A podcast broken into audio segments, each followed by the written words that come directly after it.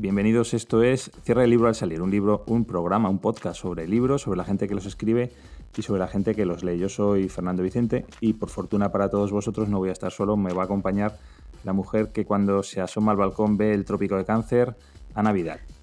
Hola, muy menuda presentación. me, me, ha encantado, muy bien, así empezando con poesía, me encanta. No sabía que te gustaba la poesía, Fernando, pero muy bien. Sí, ¿no? ¿Se ve el trópico de cáncer desde tu ventana? Se ve el Teide.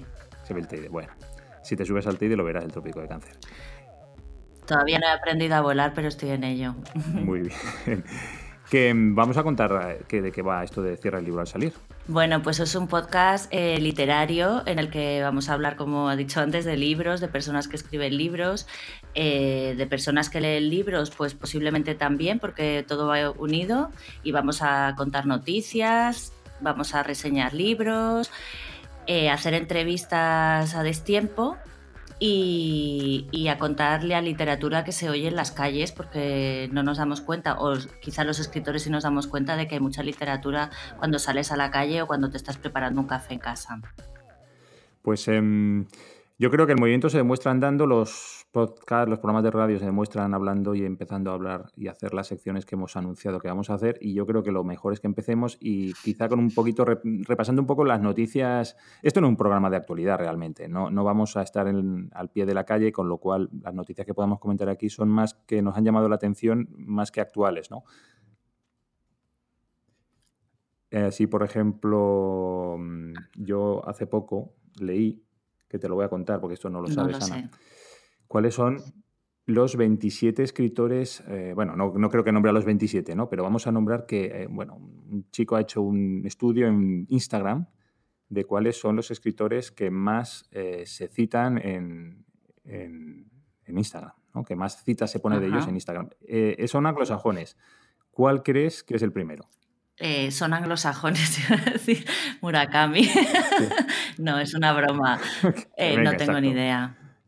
Eh, yo. No tienes ni idea. No, la verdad es que no sé si leo mucho. Bueno, anglosajones, claro, también. no lo sé, Paul Auster, yo qué sé. Bueno, no. Estoy un poco desfasada. El escritor del que más. Sí, no, el escritor del que más citas se ponen en Instagram, o al menos en el año 2018, eh, ha sido Shakespeare. Ostras, pues sí que estoy desfasada. Pero hacia, hacia, el otro lado. Eh, esto lo miden eh, poniendo, buscando tanto los hashtags que incluyen el nombre de alguna de sus obras o de, Shakespeare, como las citas directas, ¿vale? De, obras de, Shakespeare. Y dentro de sus obras, ¿cuál es? ¿Cuál crees que es la que más se instagramea? Romeo y Julieta. Ah, hombre, Romeo y Julieta. De, sus, de todas sus obras, el 30% es Romeo y Julieta. Ya. Bueno, el siguiente, venga, este también es fácil. El segundo escritor eh, en lengua inglesa más instagrameado, no este, en este caso es de fantasía. Eh, Tolkien. Exacto. Incluso. Tolkien es el segundo. Yo podría haberlo instagrameado a Tolkien, pero no lo he hecho. ¿Por qué? Bueno, no lo he hecho yo que sé, por casualidad, pero hay una frase que, repito, que a veces repito, en la de Gandalf, de no llego pronto ni tarde, sino cuando me propongo. Bueno, pues entonces podrías hacerlo. En este caso, mm, Shakespeare dobla el número de citas el, número de hashtags, dobla el número de hashtags a Tolkien. Y ya los siguientes, ya no te los voy a preguntar. Gracias. El tercero es otro, el tercero es otro clásico que es. Eh, y además, en los siguientes ya no hay tanta, tanta diferencia. El tercero otro clásico que es Poe. Eh, de Poe casi todo lo que citan es del cuervo. Y luego ya son gente que ya me cuesta eh, conocer. Esta, por ejemplo, no la conozco, que es Maya Angelou. Pues a mí se me suena, fíjate. No la leí, creo que no la he leído, pero me suena. La obra que más instagramean, aquí pone, que está en inglés, dice, yo sé por qué, ah, yo sé por qué los pájaros enjaulados cantan. Esa debe ser su, o por qué el pájaro en la jaula canta. Luego el siguiente, Jane Austen, Oscar Wilde, eh, bueno, ya empieza una lista en SG, Hemingway, Fitzgerald, Mark Twain, en fin, ya, hay muchos, pero sobre todo el más importante es, eh, es Shakespeare, ¿vale? Con muchísima diferencia respecto al resto. Sería interesante saber cuáles son los más instagrameados en, lengua española, ¿no? Em, fíjate que yo creo que sería algún tipo de poeta de estos eh, urbano que hay ahora. Marguano, algo sí, alguno de estos. Yo creo que sean los que más. ¿eh? No, no creo que sean autores clásicos españoles, Cervantes o. Vamos, ya no te digo del siglo de oro, pero ni del siglo XX siquiera. Yo creo que, mm, si acaso, el único que podría estar cerca sería Lorca. Ya. Yo creo, Lorca puede ser, pero el resto yo creo que sean poetas urbanos. Bueno, es posible que en un lugar de la Mancha sea una frase bastante instagrameada también. Sí, puede ser. A mí lo que me ha llamado mucho la atención de esta lista de 27 escritores ingleses, bueno, eh, que, escriben en inglés, es que no está eh, Stephen King, que es un tío que ha escrito 20 millones de obras, ha escrito millones de palabras y sin embargo no está en esta lista. Es una cosa que me ha llamado mucho la atención. Pues seguimos. ¿Qué más me puedes contar? ¿Qué comentamos? Pues te voy a contar un par de noticias que de las que he tenido, o sea, un par de cosas de las que he tenido noticia ayer y otra un poquito antes, que son dos antologías que van a salir de microrelatos. Una se llama Hokusai y es una antología digital que reúne microrelatos basados en el sueño de la esposa del pescador de Katushika Hokusai, que es el, este grabado famoso japonés, que hay un pulpo eh, practicándole el sexo a una mujer. Y, bueno, los microrelatos pertenecen a escritores de Argentina, Chile, Cuba, Venezuela, Nicaragua, Colombia, Perú, Bolivia, Portugal, Canadá, México, Australia, España, Italia, nacidos o que viven en estos países. Y bueno, eh, pues eh, no sé cómo, cómo, se hizo la selección ni nada. Yo me llegó la convocatoria, pero la verdad es que mm, casi nunca acudo a las convocatorias, o sea, no, nunca escribo así por, por encargo o por obligación. Y la otra, bueno, eh, sé de mucha gente que está incluida en esta antología y la verdad es que es como interesante una antología basada en una pintura, ¿no? Nosotros que, que conocemos lo de trabajar con la imagen, pues, pues seguro que salen cosas muy chulas. Y luego la otra antología se llama Los pescadores de perlas y es de microrelatos que han sido incluidos en la última etapa de la revista Quimera, que en la sección de microrelatos se llama así también Los Pescadores de Perlas, y lo va a publicar la editorial Montesinos. Y bueno, en esta editorial hay un montón de gente conocida también, entre los que me encuentro. Ah, enhorabuena. Gracias, porque el año pasado creo que fue, ya no sé las fechas, pero el año pasado o el anterior salieron cuatro relatos míos publicados en, la revista.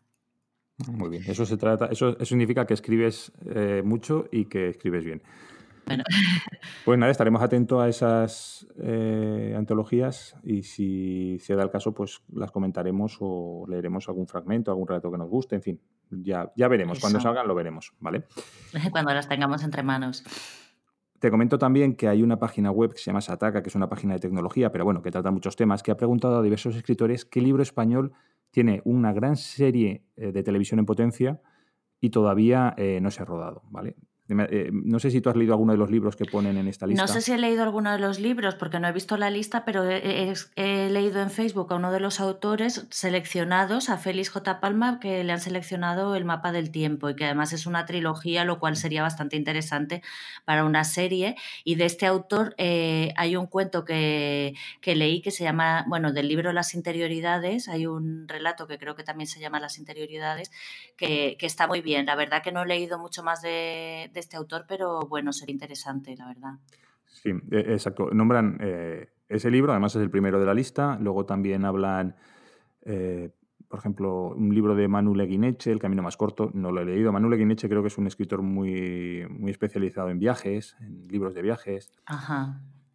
También hablan de David Trueba, eh, un libro que se llama Abierto toda la noche, tampoco lo he leído. Estamos quedando muy mal como lectores. Total.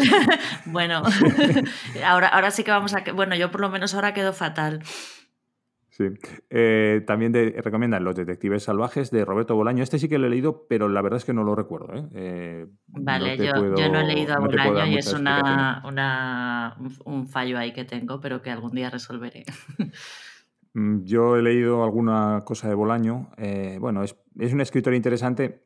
Mm, yo no sé si está un poco sobredimensionado, a mi juicio, pero, eh, pero sí que es interesante. Mira, yo creo que este otro que nos recomienda en la lista lo hemos leído los dos, Sin Noticias de Group, de Eduardo Mendoza. Sí, ah, ese sería muy, estaría muy guay para una serie. Lo que pasa que, yo no sé si tiene para una serie, porque tampoco es un libro, eh, no es un libro muy grande, es decir, es una, y es una historia bastante lineal, eh, muy repetitiva además, no sé si te acuerdas que, va cambiando de cuerpo. Bueno, Sí, sí, me acuerdo porque la leí este verano además, pero, pero claro, eh, el libro me imagino que es también un poco inspirador de la serie, que a lo mejor se puede, a partir de la idea de Sin Noticias de GURB, hacer una serie en la que ocurran más cosas, ¿no? Sí.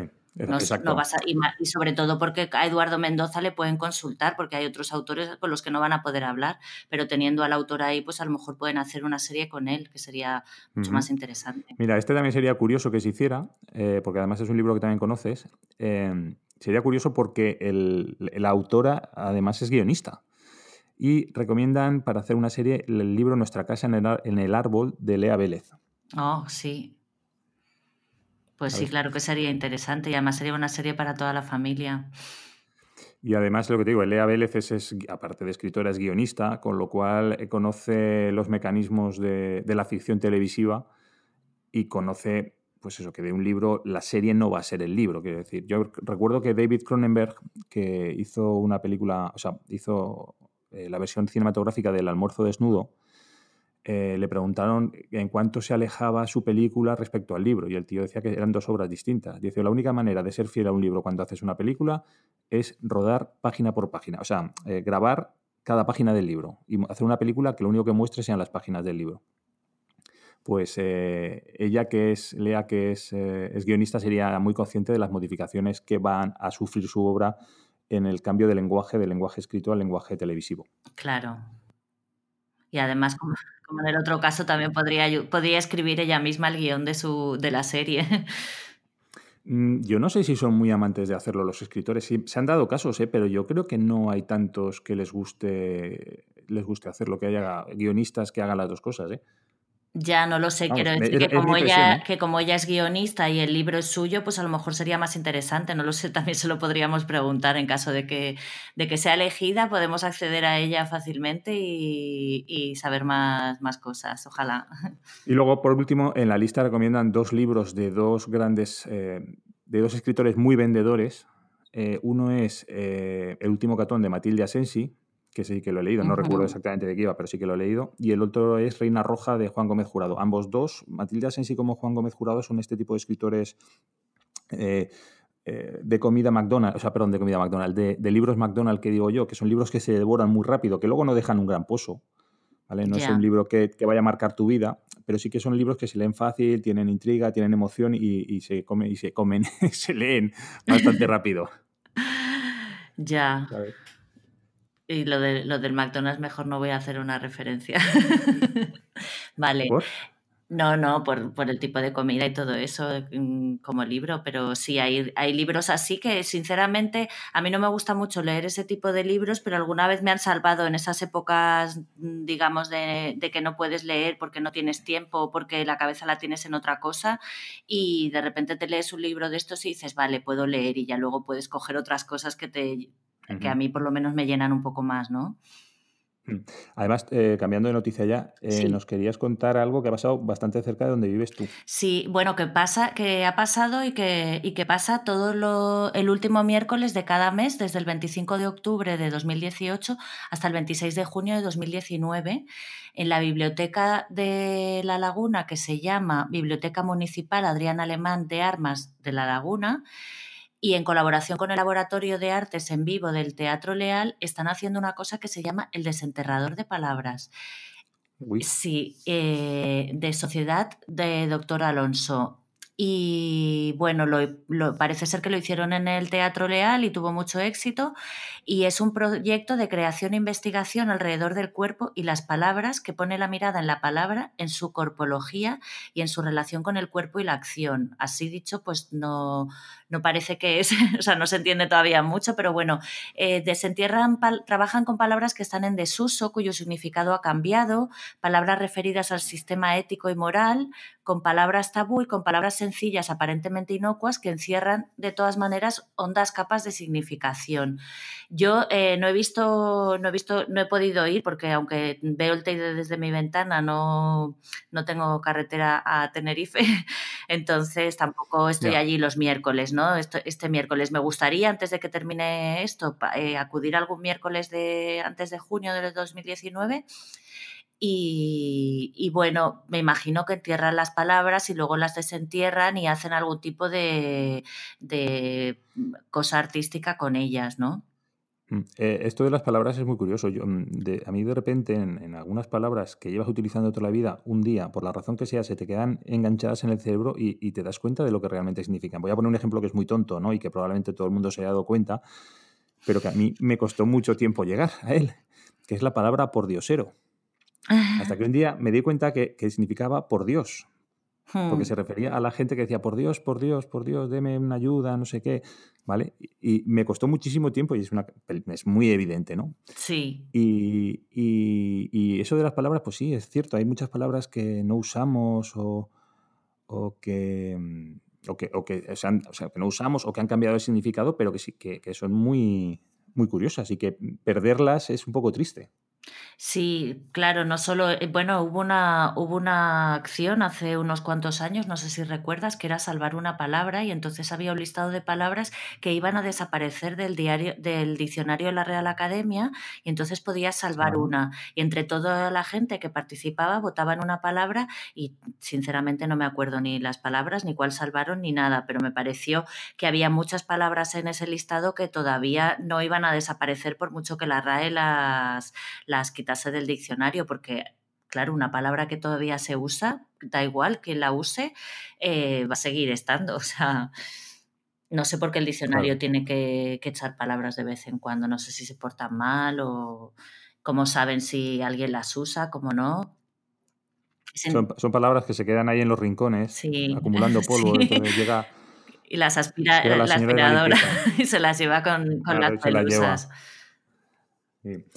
Em, pues no sé qué más ¿Alguna, contar. ¿Alguna noticia, más que tengas? Bueno, ahora esta, esta, es la época de, de, hablar de los libros que es que la gente que se pueden encontrar mil listados. Yo no traigo ninguno, pero se pueden encontrar mil listados de los 10 libros, los 100 libros, los tal eh, más leídos o, o, que más me han gustado o que menos me han gustado del año pasado, ¿no? Esta es la época de hacer balance de todo y también de literatura y cualquiera puede, puede hacer su, su listado. Yo he pensado en hacerlo, pero es que al final me aburre hacer estas cosas. Eh, oye, por cierto, hacemos una porra. Eh, ¿Le dan el Nobel este año Murakami? Porque el año pasado no hubo, o sea, el año pasado, sí, bueno, el año pasado, en 2018 no ha habido Nobel de Literatura por el escándalo este de los abusos sexuales y tal. Sí. Em, eh, o sea, que ha habido un año que a Murakami no le han dado la oportunidad de no ganarlo. Cual, yo entiendo que este año debería perder dos veces. O, le dan el Nobel ya o lo pierde dos veces. Pero no nos podemos quedar en término medio. Eh, yo creo que a Murakami no se lo dan. Pero entonces en este año, como el año pasado no se lo dieron, o sea, no pudieron no dárselo, este año se lo tienen que no dar dos veces. O sea, le tienen que decir, no te lo damos, no te lo damos. me, explico. Bueno, pero el año pasado hay que decir que no se lo dieron a un montón de escritores y escritoras más. Pero siempre, pero Murakami es al que nunca se lo dan. Por eso es el. A ver, yo te digo. Pero, ¿por, qué, pero ¿por qué Murakami es el que.? O sea, es, eh, verdad que, Porque mucha gente cree que a Murakami se lo van a dar, no porque tenga ninguna razón más que los demás para, para que se lo den, ¿no? Pero yo creo. A ver, yo he leído a Murakami, he leído casi todo, ¿eh? Y, siendo un escritor que, bueno, no me disgusta, yo creo que está sobrevalorado. Eh, hmm. Entonces.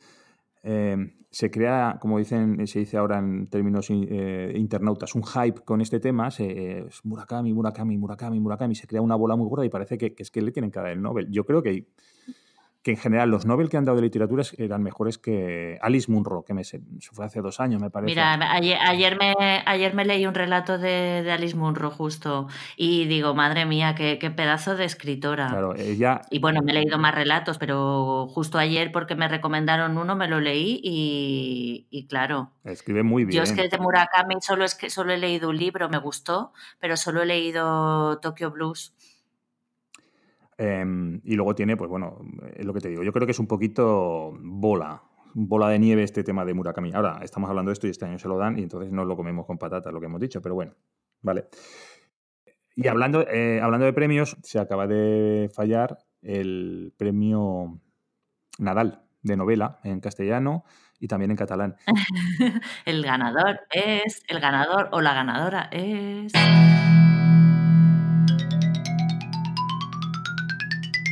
el escritor mexicano Guillermo Martínez con la obra Los Crímenes de Alicia. Em, ¿Qué más? Em, ¿Tú tienes rutina de escribir? Yo ninguna.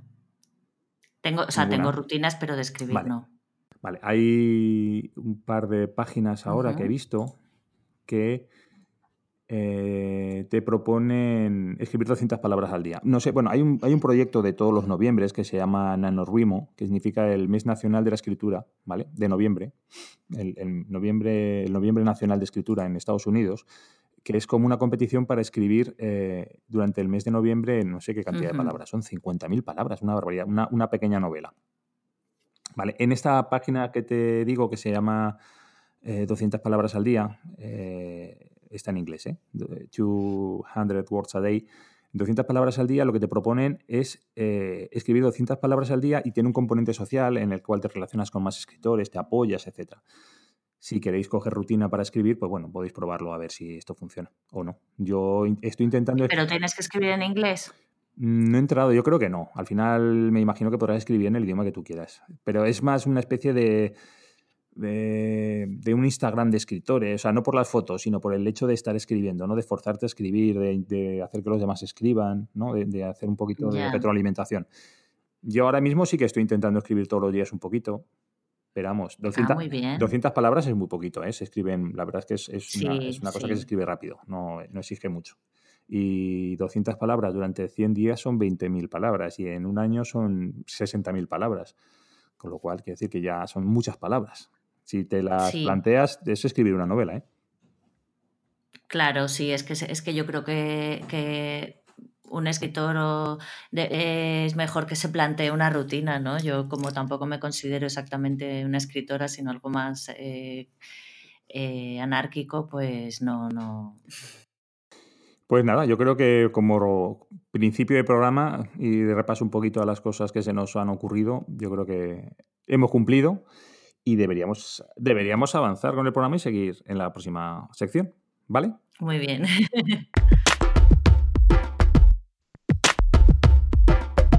¿Sabes, Ana, lo que me apetece ahora? Me apetece mucho que me cuentes un libro. Vale, pues te voy a contar un libro que me he leído, que me ha gustado mucho que se llama Carne Viva y su autora es Vera Giaconi, que es una uruguaya nacida en Montevideo en el año 74. Y bueno, pero ha vivido toda su vida en Buenos Aires. Aquí cabría el debate de si es argentina o uruguaya, que yo creo que, tienen. Y con el nombre casi italiana también. También, pero bueno, en Buenos Aires, eh, bueno, es de Montevideo, pero yo no sé si en Uruguay también hay muchos italianos, pero tú sabes que tienen una guerrilla interna también entre, entre Uruguay y Argentina. Bueno, y es editora, correctora, redactora freelance para revistas editoriales, también imparte talleres literarios. Y este fue su primer libro, luego publicó con Anagrama un libro que se llama Seres Queridos, que también he leído, pero voy a hablar de este, que es el primero, lo publicó en el 2011, y es una recopilación de cuentos, de tiene siete cuentos, tiene una primera parte con, cuatro cuentos y una segunda con otros tres. Y son cuentos de, mujeres, todos, y bueno, eh, a ver qué te cuento. Eh, a mí, hay, una, hay una parte que me gusta mucho al final, una frase que dice que para mí define bastante bien el tema del título del libro y, un poco cómo son estos cuentos. Dice, era posible que se le hubieran formado escaras en la espalda, que estuviera en carne viva y no se hubiera dado cuenta porque bueno, pues todos estos relatos son mujeres que, digamos que están en carne viva y si no se, han dado cuenta ellos o se ha dado cuenta la gente que tiene alrededor, pues mm. eh, lo están escondiendo de alguna manera, pero está muy a la vista, ¿no? La portada del libro es un blister de pastillas en el que solo queda una pastilla roja y de hecho en en los relatos eh, aparecen varias veces las pastillas, ¿no? Porque, pues eso, son mujeres al filo del precipicio. Sí, exacto, te iba a decir que suena a mujeres en el, en, el, en el, borde del ataque de nervios, pero vamos, en el borde de lo que sea, no, no, no centradas, ¿no? Sí, eso, son mujeres que no están centradas por unas circunstancias o, por otras. Y bueno, en la primera parte eh, son cuatro relatos diferentes, independientes entre sí, Y el primero es de, una mujer que, ha perdido a su madre. No hay un. Eh, ahora no me acuerdo cómo se dice. Hay una elipsis en, lo que le ha pasado a la madre, pero que más o menos te, das cuenta de lo que ha ocurrido. Y la mujer va a la consulta de un terapeuta de unos cuantos a los que ya ha ido, ¿no? Y bueno, en, este, este relato hace calor pero en, el, en general en este libro hace bastante frío. ¿Por, qué dices que, hace calor o hace frío? Vaya. Vale, en este relato y en otro de los relatos eh, las personas, las mujeres sudan y te, te, hablan de la temperatura, de la ropa que llevan puesta, eh, pero en general en los relatos sientes un poco el frío interior que, que tienen, ¿no? Y también son relatos que, huelen a limpio, o sea, que habla del suavizante de la ropa, de... me, parece curioso por eso, porque podemos definir un libro por si está de muchas maneras y me parece que este es un relato en el que hace frío y huele a limpio. Me gusta esa, esa definición, ¿no? Bueno, es, una eh, definición, bueno, lo de, lo de hacer frío y oler a limpio, casi es bastante, me suena raro, es decir, son unas definiciones o unas características un poco extrañas para hablar de un libro. Sí, bueno, el frío un poco es el que se te queda dentro cuando, cuando vas leyendo estas historias que son un poco de terror mm, cotidiano, porque aunque sí es verdad que son mujeres que están al borde del precipicio, también cuando yo lo he leído, eh, también me doy cuenta de que el filo del precipicio nos acecha a todos, ¿no? A todas las personas. Entonces, en cualquier momento podríamos tener una historia que tuviera entrada en este libro, ¿no? Que, que, quedara perfectamente bien en este libro y que nosotros también perteneciéramos a estos terrores cotidianos. Eh, bueno, sigo.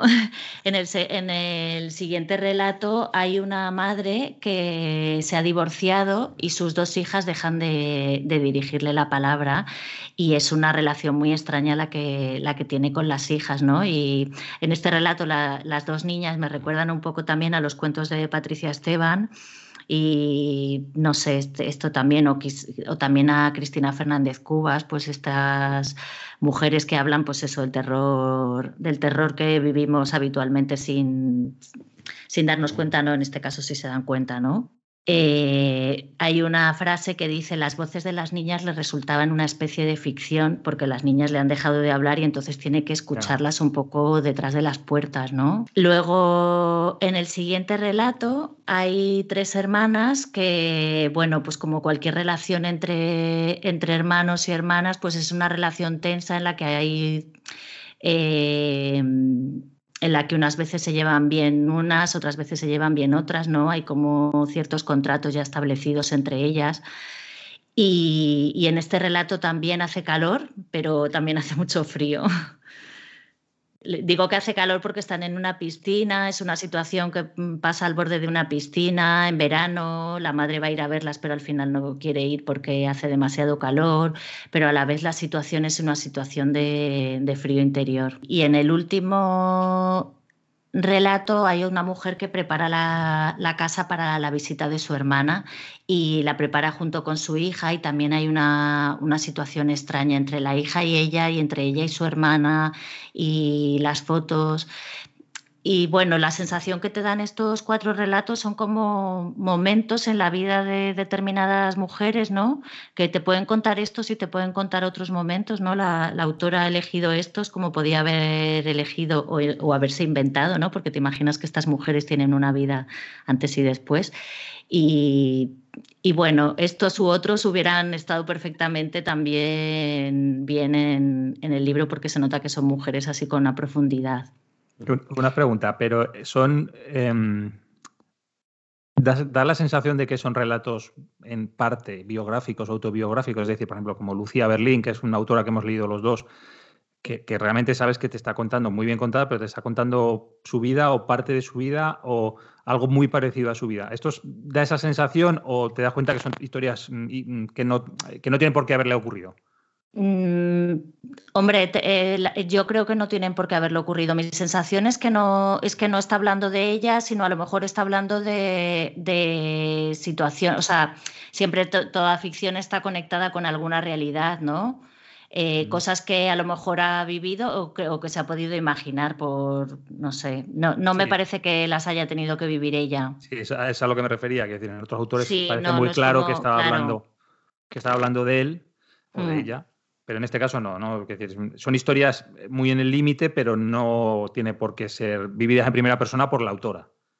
No creo, no, que sean vividas en primera persona por la autora. Tampoco lo sé porque no conozco tanto la vida de la autora, pero me pregunto también si Lucía Berlín, por ejemplo, otro día hablamos de ella, si no supiéramos que, los relatos son autobiográficos, eh, entenderíamos igualmente, quizá por la repetición de temas, ¿no? Pero si sabríamos que lo son por si no nos lo hubieran dicho. Pues fíjate, yo creo, eh, ya hablaremos otro día de Lucía Berlín, pero yo creo que al hilo de eso, si tú si, Lucía Berlín siguiera viva y te dijera, no, no, esto no es mi vida y tal, tú lo que pensarías es que en sus libros eh, ha cogido una novela, ha escrito una novela y luego la ha cortado en trocitos y la ha ordenado o desordenado. Entonces su hermana aparece y desaparece, sus parejas, sus hijos aparecen y desaparecen en distintos momentos. Y tú pensarías eso, que ha escrito una novela y luego ha cogido y ha desordenado los trozos, ¿vale? A mí es la sensación que me da leyéndola. Sí, puede ser un poco, eh, quizá incluso varias novelas, ¿no? Porque algunos, eh, hay unas, mm, unos relatos que responden a unas realidades, otros a otras, sí, puede ser. Me has hablado de los relatos de la primera parte. De la, primera parte, sí. La segunda parte son tres relatos, pero los protagonistas son los mismos. Y los protagonistas son. Los mismos ah, los mismos en los tres, vale, vale. En los tres, sí, perdona. En los tres relatos hay una, es un, la, los protagonistas son una pareja que al principio están en un momento quizá un poquito más brillante, aunque de sus vidas, digo, aunque siempre se ve el precipicio por algún sitio. Y luego poco a poco se, va cayendo la pareja y sobre todo se va cayendo la mujer de, la historia, que se llama Emmy, Emma, perdón. Y bueno, pues eh, se va, va desapareciendo porque, porque es un personaje que va desapareciendo físicamente. Al, estilo de al, estilo de las películas, de, bueno, de alguna película de Woody Allen, como la de, eh, eh, Desmontando a Harry, Desmontando a... Desmontando a Harry esa película en que se ve al personaje, al protagonista, está borroso y, se iba desapareciendo, o bueno, un protagonista, uno de los... No, en este caso, en este caso parece que es anoréxica. Ah, y entonces va desapareciendo su carne y se va convirtiendo cada vez más en, un, en, un, cadáver viviente, ¿no? Es una desaparición física real. Física real, sí. Y, ese es en uno de ellos. Y es ese, en, los dos últimos. El primero todavía como que es como una introducción, ¿no? Y en los siguientes relatos, pues poco a poco va como desapareciendo. Y oye, una cosa, Ana, ¿y tú cómo llegas a este libro? Porque es, eh, hemos dicho que es Uruguay, Uruguaya, Argentina. ¿Está publicado en España este libro? ¿Es, es, ¿O lo has conseguido por otra vía? Eh, no, este está publicado en España. Sí, yo me leí primero Seres Queridos y, porque, bueno, el de Seres Queridos lo compartieron varias personas en, las redes sociales, en Facebook, y, pues me dieron ganas de leerlo. Tiene un poco estilo Mariana Enríquez también, que, que es otra autora argentina que, también juega bastante con el terror, Samantha Suebling. Pues podríamos llamar un día a Uruguay, bueno, Argentina, localizarla y hablar con ella, si te parece. Me encantaría. bueno, pues lo intentaremos eh, como promesa de año nuevo de 2019, a ver si logramos contactar con ella y hablar.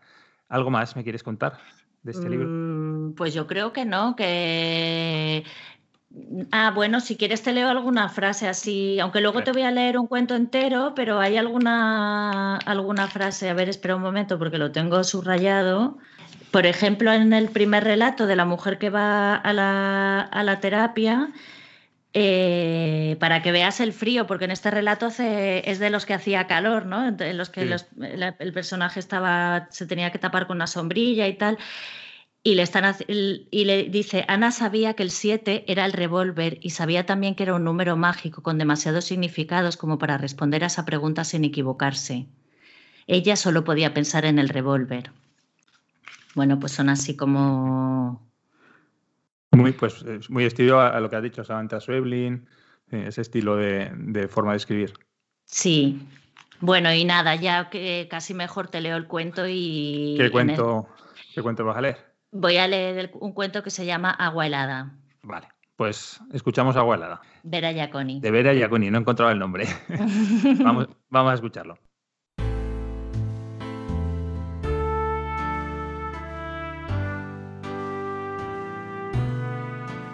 Agua helada, de Vera Yaconi. Había pasado toda la mañana en la cocina, terminando tres tortas que debía entregar esa tarde. A su espalda el televisor repetía las imágenes del atentado. Siempre las mismas desde hacía dos horas. Amanda no prestaba atención a lo que estaban diciendo. Sus dos hijas, en cambio, tenían la vista fija en la pantalla. A veces Amanda las veía como si fueran dos cajitas de piel caliente y hubiera querido abrirles la cabeza para saber en qué pensaban. Desde el divorcio las chicas no mostraban interés por nada, salvo por la televisión y por la ropa. El televisor tenía que estar siempre encendido, clavado en el canal 57, el canal de noticias de la televisión británica. Y cada mañana tenían que tener un conjunto de ropa limpia para ponerse. Bombachas, medias, pantalones, camisetas y el delantal de la escuela. Todo tenía que oler como recién salido del lavarropas. No habían necesitado pedirlo ni dijeron nada. Hacía meses que sus hijas no la hablaban, ni conversaban entre ellas cuando Amanda estaba ahí. Simplemente habían empezado a olfatear la ropa que les dejaba sobre la cama y se negaban a ponerse lo que ya habían usado. Amanda tardó solo un par de mañanas en entender lo que querían, y quizá para que un capricho no se convirtiera en un drama más, se adaptó a la nueva rutina sin discusiones.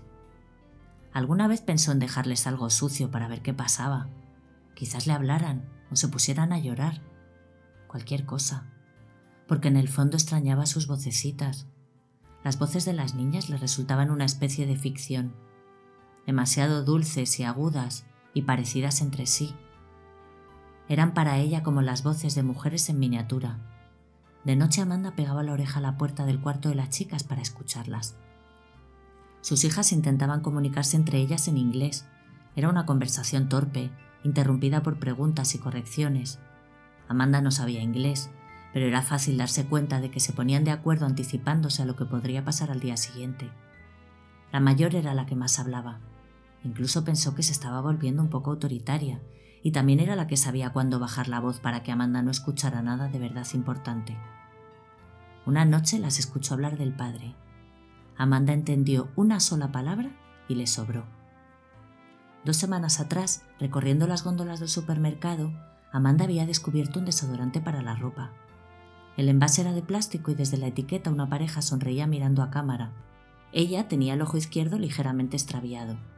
A esa hora sus hijas estaban en la escuela, a 15 cuadras del supermercado, pero Amanda miró a los costados como si temiera ser descubierta probando el perfume en una esquina de su camisa. Olía suavizante para la ropa, un aroma dulce y artificial. A la mañana siguiente, antes de despertar a las chicas, roció con el perfume la ropa que habían usado el día anterior y lo planchó para que perdiera la humedad y para que el olor no estuviera tan concentrado. Las chicas olfatearon cada prenda y se vistieron como si nada. Amanda sintió que el alivio se le instalaba en el estómago y preparó un buen desayuno. Luego pasó 15 minutos peinándolas hasta que quedaron conformes. Cuando terminó, una trenza perfecta colgaba de la cabeza de cada una de sus hijas y hasta los hombros. Desde el balcón del cuarto piso las vio caminar rumbo a la escuela. Iban de la mano. La trenza de cada una se movía como un péndulo, dos péndulos idénticos y sincronizados. Amanda imaginó que eran dos ratones a cuerda. Las chicas pararon a mitad de cuadra, intercambiaron una mirada y se soltaron el pelo. Amanda le pareció que se reían. Hacía meses que tampoco las escuchaba reír. Cuando las tortas estuvieron listas, las guardó en sus cajas, protegiendo la decoración con unas tiras de cartón, y llamó a la clienta. No hacía falta que fuera personalmente, le dijo. Mandaría un remis a su casa para retirarlas. La clienta le daría un sobre al chofer con el cheque. Amanda lavó los últimos platos, se sacó el delantal y se sentó al lado de sus hijas que seguían las imágenes del atentado. Por lo que pudo entender había estallado una bomba en un shopping de Londres. Todo había pasado ese sábado a la mañana cuando los negocios estaban abarrotados de clientes. Hasta el momento contaban al menos 15 muertos y decenas de heridos. Las imágenes le llamaron la atención. Casi no había sangre, ni escombros, ni humo. Las cámaras, evidentemente, no habían podido llegar hasta el shopping y los del informativo tenían que arreglarse con lo poco que se podía filmar a más de dos cuadras del atentado, con los testimonios de los testigos, sobrevivientes y autoridades y con los pocos vídeos caseros que habían ido llegando al canal. Lo que pensó fue que a todo eso le faltaba realidad. Amanda lo dijo, pero sus hijas la miraron como si no la entendieran, como si fuera ella y no la conductora del noticiero la que hablaba en otro idioma. El timbre la hizo saltar de la silla. Era el remis. Amanda bajó con las dos primeras tortas y ya en la calle se quedó mirando al chofer del Peugeot azul. Era un hombre de unos 50 años, grueso y morocho, de bigotes anchos. El ojo izquierdo le temblaba y el derecho brillaba con picardía infantil. El hombre abrió la puerta trasera del auto y señaló el asiento invitándola a subir. Son solo las tortas, dijo Amanda. Tres tortas. El chofer sonrió. Se pierde el paseo, dijo. ¿Cómo va a hacer para que no se muevan? Si se llegan a caer es un desastre. Les ponemos cinturón de seguridad.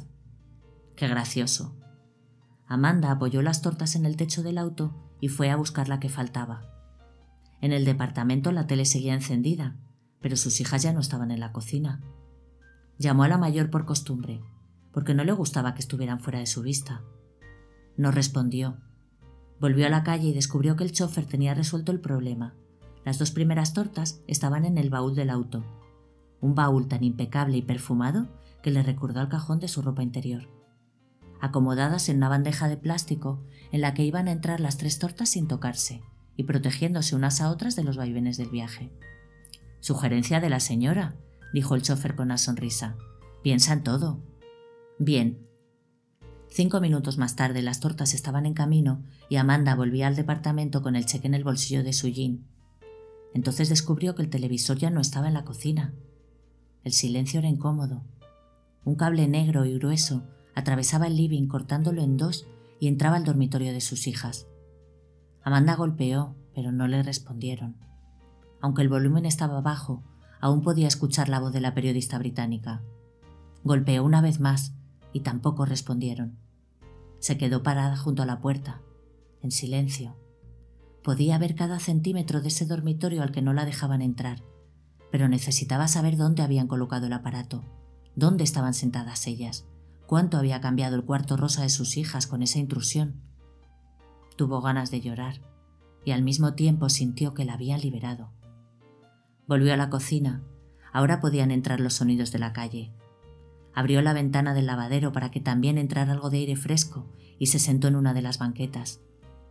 Tenía puestas unas sandalias de cuero marrón que le sujetaban el empeine y dejaban los dedos a la vista. El segundo dedo era más largo y le daba a la punta de sus pies una forma triangular. Era una marca de familia. Su padre, sus hijas y alguien le había dicho que incluso su abuela tenían exactamente los mismos pies flacos y triangulares. La piel blanca dejaba traslucir una vena gruesa y azul que cruzaba el empeine y latía cerca del talón. Amanda se inclinó para apretarla y sintió la presión de la sangre. Apretó más fuerte y el latido se convirtió en un dolor soportable. Sonó el teléfono. ¿Hola? Divinas, quedaron divinas. Y prepárate, porque si están como las otras, mis amigas se van a caer de espaldas. En una semana te llenas de trabajo. Ojalá. ¿El cheque estaba bien? Perfecto. Bueno, corazón, trabaja todo lo que quieras, pero acordate que en tres meses es lo de Mariana, y te quiero toda para mí. La semana que viene vamos a elegir el menú. Mejor le llevo el catálogo a su casa. Regio. Esperó su llamado entonces. Amanda sonrió y miró a su alrededor. La mesa estaba llena de fuentones limpios y apilados. Había moldes de aluminio, una manga de plástico, frascos de especias, cucharas relucientes, también había un medidor y una fuente con duraznos, peras, frutillas y guindas que perfumaban el aire. Sobre la mesada, ocho platos de postre, seis tazas, la licuadora, la batidora eléctrica, el frasco con azúcar, la esencia de vainilla, las ramas de canela, el chocolate y el queso. En quince minutos todo estaría en su lugar. En otros quince minutos todo volvería a empezar. Se acercaba la hora de la cena. Amanda caminó por el living y a lo largo del pasillo junto al cable negro del televisor como si fuera una mecha que le indicaría dónde empezaba todo y cuándo iba a terminar. Golpeó la puerta del cuarto de las chicas y esta vez no esperó que le respondieran, sino que intentó abrir. El televisor parecía estar justo del otro lado y se lo impedía.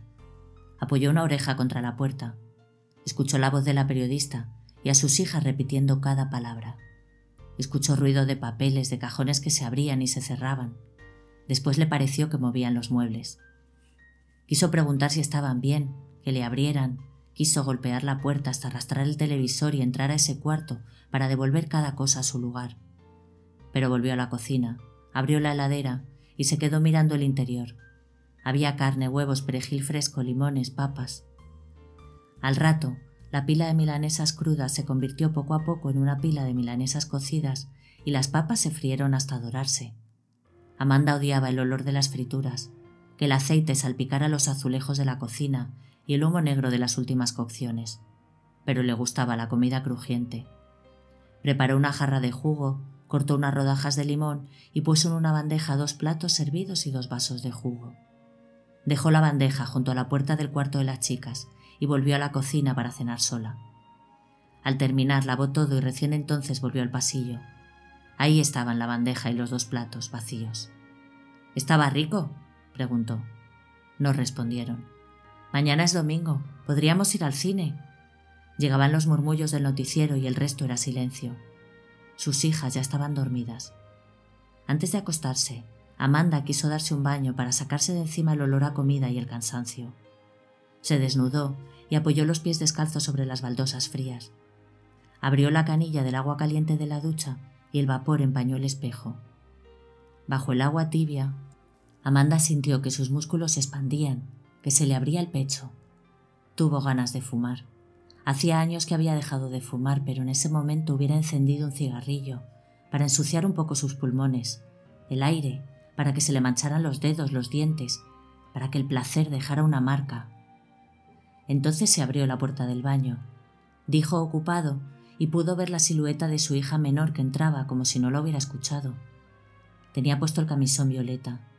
Su hija mayor estaba parada junto a la puerta. Amanda se quedó inmóvil bajo el agua. En ese momento sintió que sus hijas no sabían que ella estaba ahí, y no quería que la descubrieran. La menor se levantó el camisón hasta la cintura, se sentó en el inodoro y cerró los ojos como si para hacer pis necesitara concentrarse. ¿Lista? preguntó la mayor. La menor agarró el rollito de papel que le había preparado su hermana, se limpió y tiró de la cadena. La mayor abrió la canilla del lavatorio y la más chica se lavó las manos. Salieron del baño sin cerrar la canilla y dejaron la puerta abierta. En pocos segundos el calefón se apagó y el agua helada golpeó el cuerpo desnudo de Amanda, que no reaccionó a tiempo.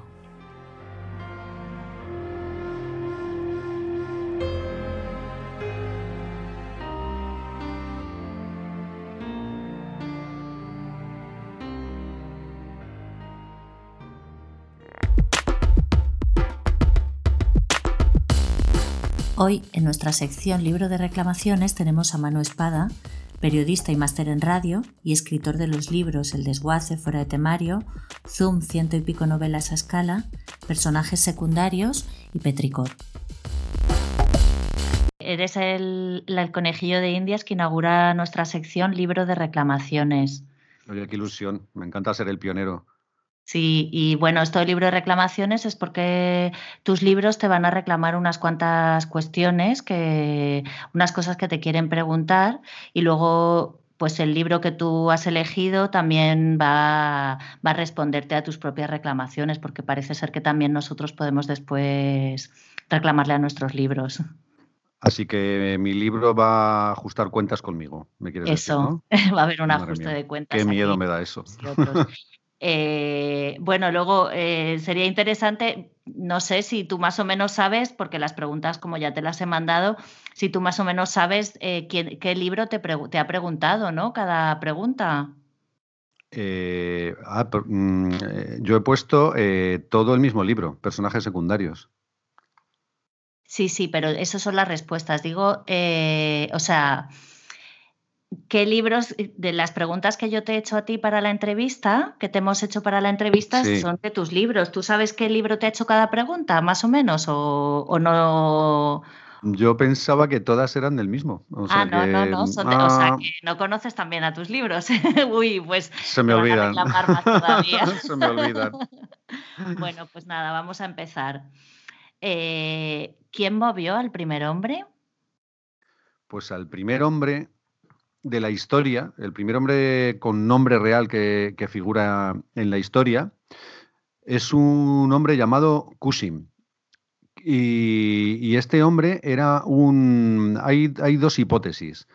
Bueno, era un, hombre de la zona de, del actual Irak y se baraja que era o un contable o un recaudador de impuestos porque dejó escrito en una tablilla de arcilla, en, la zona esta de Irak encontraron cientos de tablillas encendidas, eh, escritas, y en una de ellas eh, había escrito 29, 29.086 medidas de cebada a pagar en 36 meses a Kusim. Entonces, el, primero, la persona o quien movió a este primer hombre de la historia con nombre real, que es Kusim, pues seguramente fue su deudor, la persona que le debía 29.086 medidas de cebada. Eh, con lo cual se demuestra que la escritura no nació, no nació como arte, sino que nació al servicio del capital como una herramienta del dinero, porque mm, las personas que han estudiado los comienzos de la escritura, eh, todo lo que, lo que se escribía hace 5.000 años era básicamente documentos contables. Luego ya eh, el arte, la escritura vino, vino mucho después, o sea que fue mm, la escritura algo totalmente eh, pragmático para, apuntar eh, el, dinero que se debían. Y curiosamente, la segunda persona en el mundo con nombre es un tal Galsal, que era el dueño de dos esclavos, que son el tercero y el cuarto con nombre. El, tercero con nombre es el, el esclavo llamado Empap X, y la cuarta persona con nombre real era el otro esclavo que se llamaba Sukkahir. A lo mejor la X era la firma, ¿no?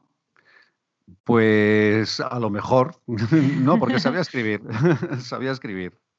Entonces, bueno, la, escritura tiene uno, tuvo unos comienzos muy crematísticos, ¿no? Me llamó mucho, mucho la atención, porque la pintura sí que en las cuevas prehistóricas se, pintaba con unos fines artísticos, bueno, mezclados con, religión, pero la, escritura sí que, como, como te digo, eh, tuvo unos fines totalmente prácticos como, como herramienta para, contar el dinero que, se debía, ¿no? Los esclavos, todo esto.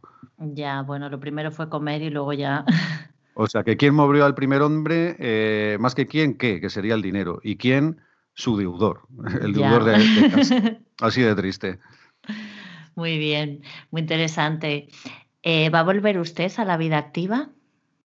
Pues ahora que empieza el año, me he propuesto, me apunto al gimnasio, a ver si voy. y corrí la San Silvestre Salmantina, pero la de niños, que no tiene ningún mérito, porque era un kilómetro y medio con mi hijo. Entonces quiero correr el año que viene la de adultos, que son 10 kilómetros. Y en cuanto a la escritura, pues bueno, ahora estoy mm, más centrado en la vida académica, impartiendo talleres, escribiendo nuevas técnicas de escritura y también me he vuelto a centrar en la escritura de, guiones, porque me han propuesto un, escribir unos guiones eh, para la radio, en Radio 3, con un sistema que se llama sistema binaural, que consiste en grabar con, dos micrófonos a la altura de, los oídos eh, humanos para que luego se reproduzca el sonido en, unos auriculares y tú escuches eso, ese sonido como el ser humano lo escucha en la realidad. Es decir, que no se graba ni en mono ni en estéreo, sino en binaural, que es tal y, como nosotros escuchamos el sonido real, que puede estar eh, en tres dimensiones, delante, detrás, a un lado, a media distancia, muy lejos.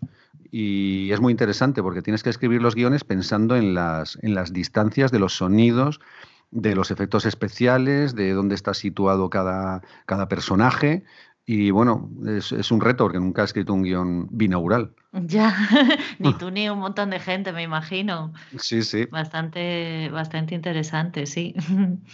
¿Conseguirá su propósito de hacerse pasar por un intelectual? Pues no lo creo, porque yo soy periodista y los periodistas no somos intelectuales. Para eso tendría que haber estudiado filosofía o alguna carrera un poco más sesuda. Los periodistas realmente lo que tenemos es un oficio. Es un oficio que es como mancharte las manos mm, con grasa, los mecánicos, nosotros nos manchamos las manos con palabras. Lo que pasa que los periodistas que nos metemos a escritores a veces tiene cierta pátina de intelectualidad, pero para mí no, para mí es, es un oficio. Además que muchas veces debatiendo con amigos que, es un intelectual, nunca hemos llegado a, ninguna conclusión. ¿Qué es un intelectual? Es como, ¿qué es el arte? El, cine es arte, pero ¿torrente es arte o es entretenimiento? ¿Dónde está el límite del entretenimiento y el arte? ¿Dónde está el límite de la intelectualidad o el mero entretenimiento o, la escritura simplemente por el gusto de la escritura.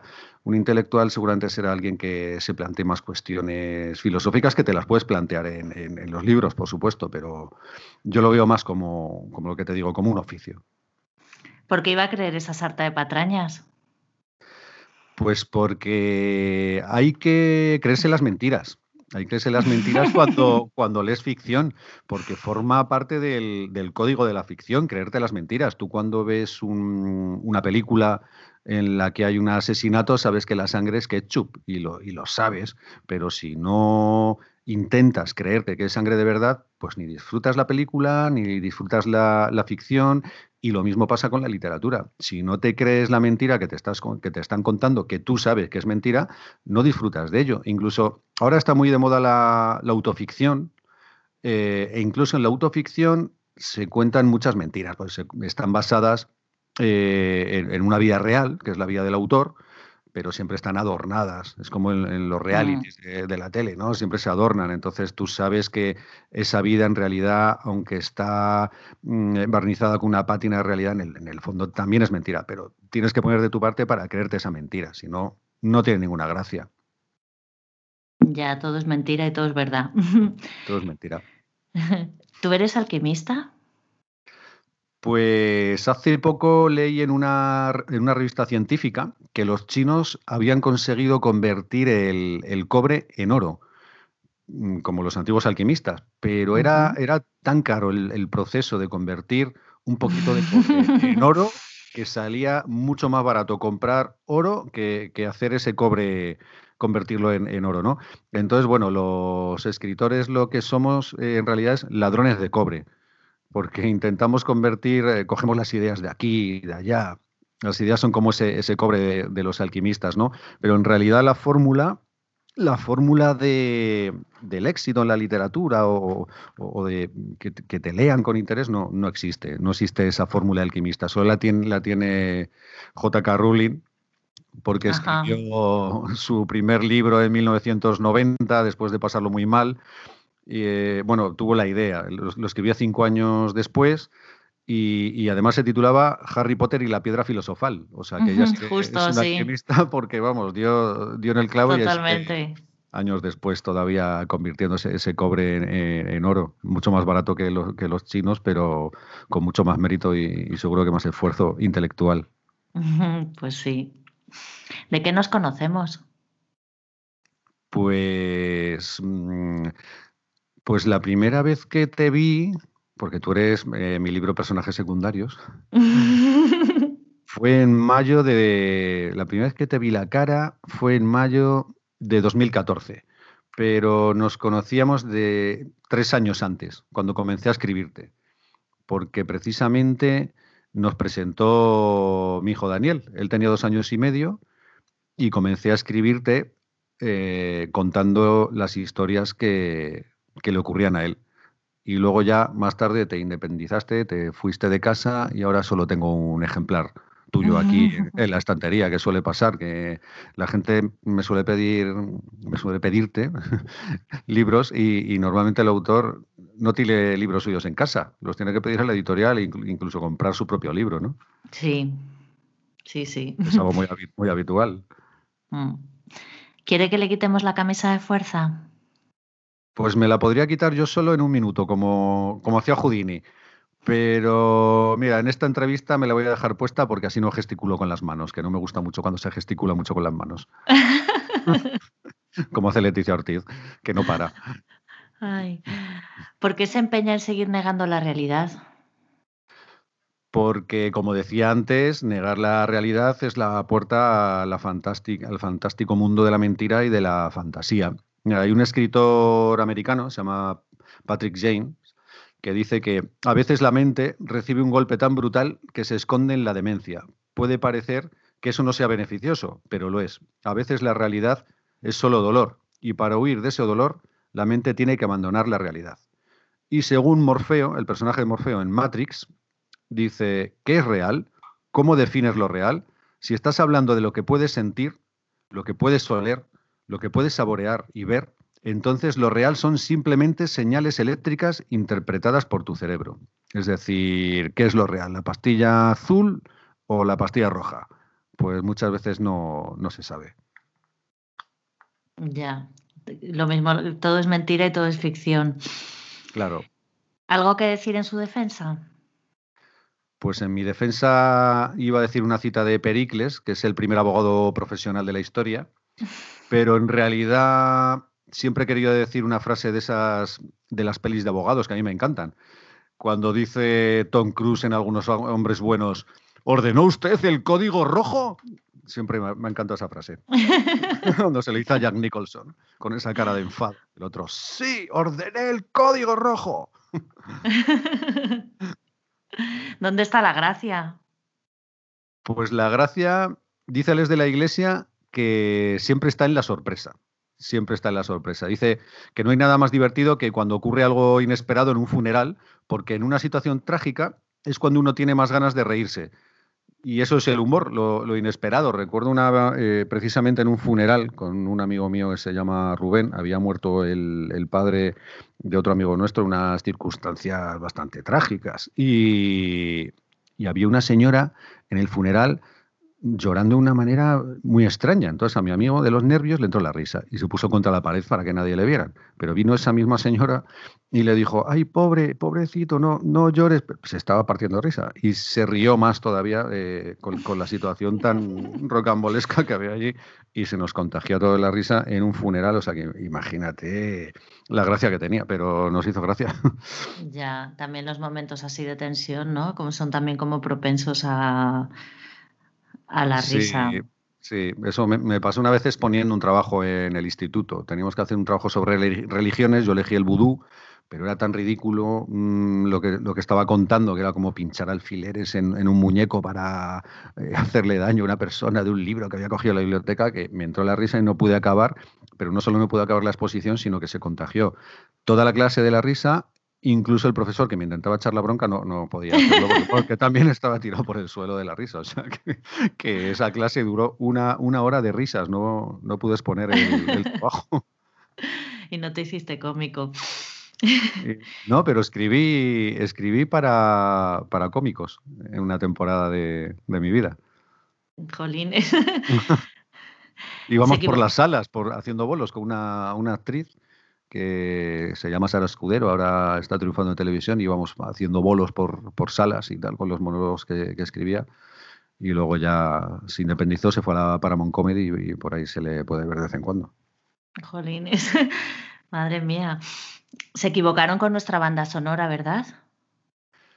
Bueno, se equivocaron, pero al menos no es una película de cine mudo y siempre le podemos poner la música que nosotros toquemos porque somos dueños de esa música y de nuestro destino y podemos quitar el CD que había puesto Ronio y, poner el que a nosotros nos apetezca, ¿no? Que es lo más bonito de la vida.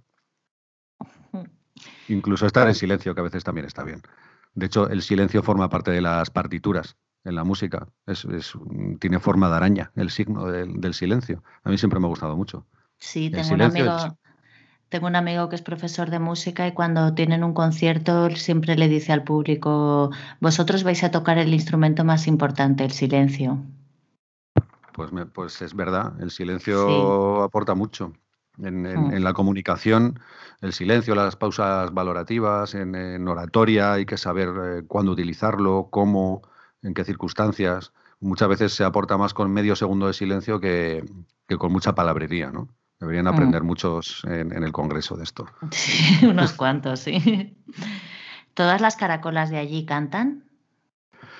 Pues cuando yo era pequeño, eh, bueno, escribí el relato de las caracolas, al, este al que te refieres. Yo cuando era pequeño, mi, mi abuela, que murió el año pasado con 102 años, la mujer, eh, tenía una caracola gigante en casa y siempre que íbamos los nietos, pues hacíamos lo típico de ponerte en el oído y decía, se escuchaba el mar, y es verdad, ¿no? El aire cuando entra, pues parece, da una sensación de que se está escuchando el mar. Y me pareció una metáfora muy bonita porque mi abuela era una señora de Salamanca, de Secano, que no había visto el mar en su vida hasta que fue muy mayor. Y de hecho, cuando, cuando fue mayor y, vio el mar por primera vez, se quedó mirando a lo lejos y dijo, se conoce que ha llovido. O sea, que mm. imagínate la, sensación que le tuvo que producir ver tanta agua, ¿no? Y entonces esa caracola para mí siempre fue muy especial y, no sé dónde estará, la verdad, pero, pero siempre me acuerdo de esa caracola y, me ha inspirado mucho, muchos textos esa, esa forma de ver la vida de alguien que te dice que escuches el mar cuando nunca ha visto el mar, ¿no? Ya, pero no estoy de acuerdo contigo en que sea la forma de, de entrar el aire en la caracola. ¿No? ¿Tú crees que es el mm. mar de verdad? Eh, pero completamente, porque tengo una caracola en mi casa que me trajeron de, de pues no sé, de algún país de Asia. Y, y se escucha el mar, pero dentro de mi casa con la ventana cerrada se escucha el mar dentro de la caracola y te digo yo que no está entrando aire, que el mar está dentro de la caracola, el sonido. Bueno, era la explicación que nos daba mi abuela, claro, pero a lo mejor incluso esta llamada la podíamos hacer a través de las caracolas. Tú me llamas con tu caracola, y yo cojo la mía y hacemos la entrevista, pero con sonido de mar de fondo, ¿no? Pues no estaría mal lo, de, lo del sonido del mar de fondo, sí. Podían inventar un móvil con forma de caracola. Total, cállate que seguro que alguien nos copia esta idea. o sea, vamos pues a inventarlo nosotros. seguro que los, chinos que lo copian todo. ¿Por qué los parajes más bonitos del mundo no existen? Porque, como decía Einstein, la imaginación es más poderosa que el conocimiento y los paisajes más bonitos no existen porque están en nuestra imaginación. Eh, ¿Y por qué? Porque cuando, cuando estudié la carrera tenía un profesor de comunicación que nos decía que la televisión es un medio frío. ¿Por qué es un medio frío?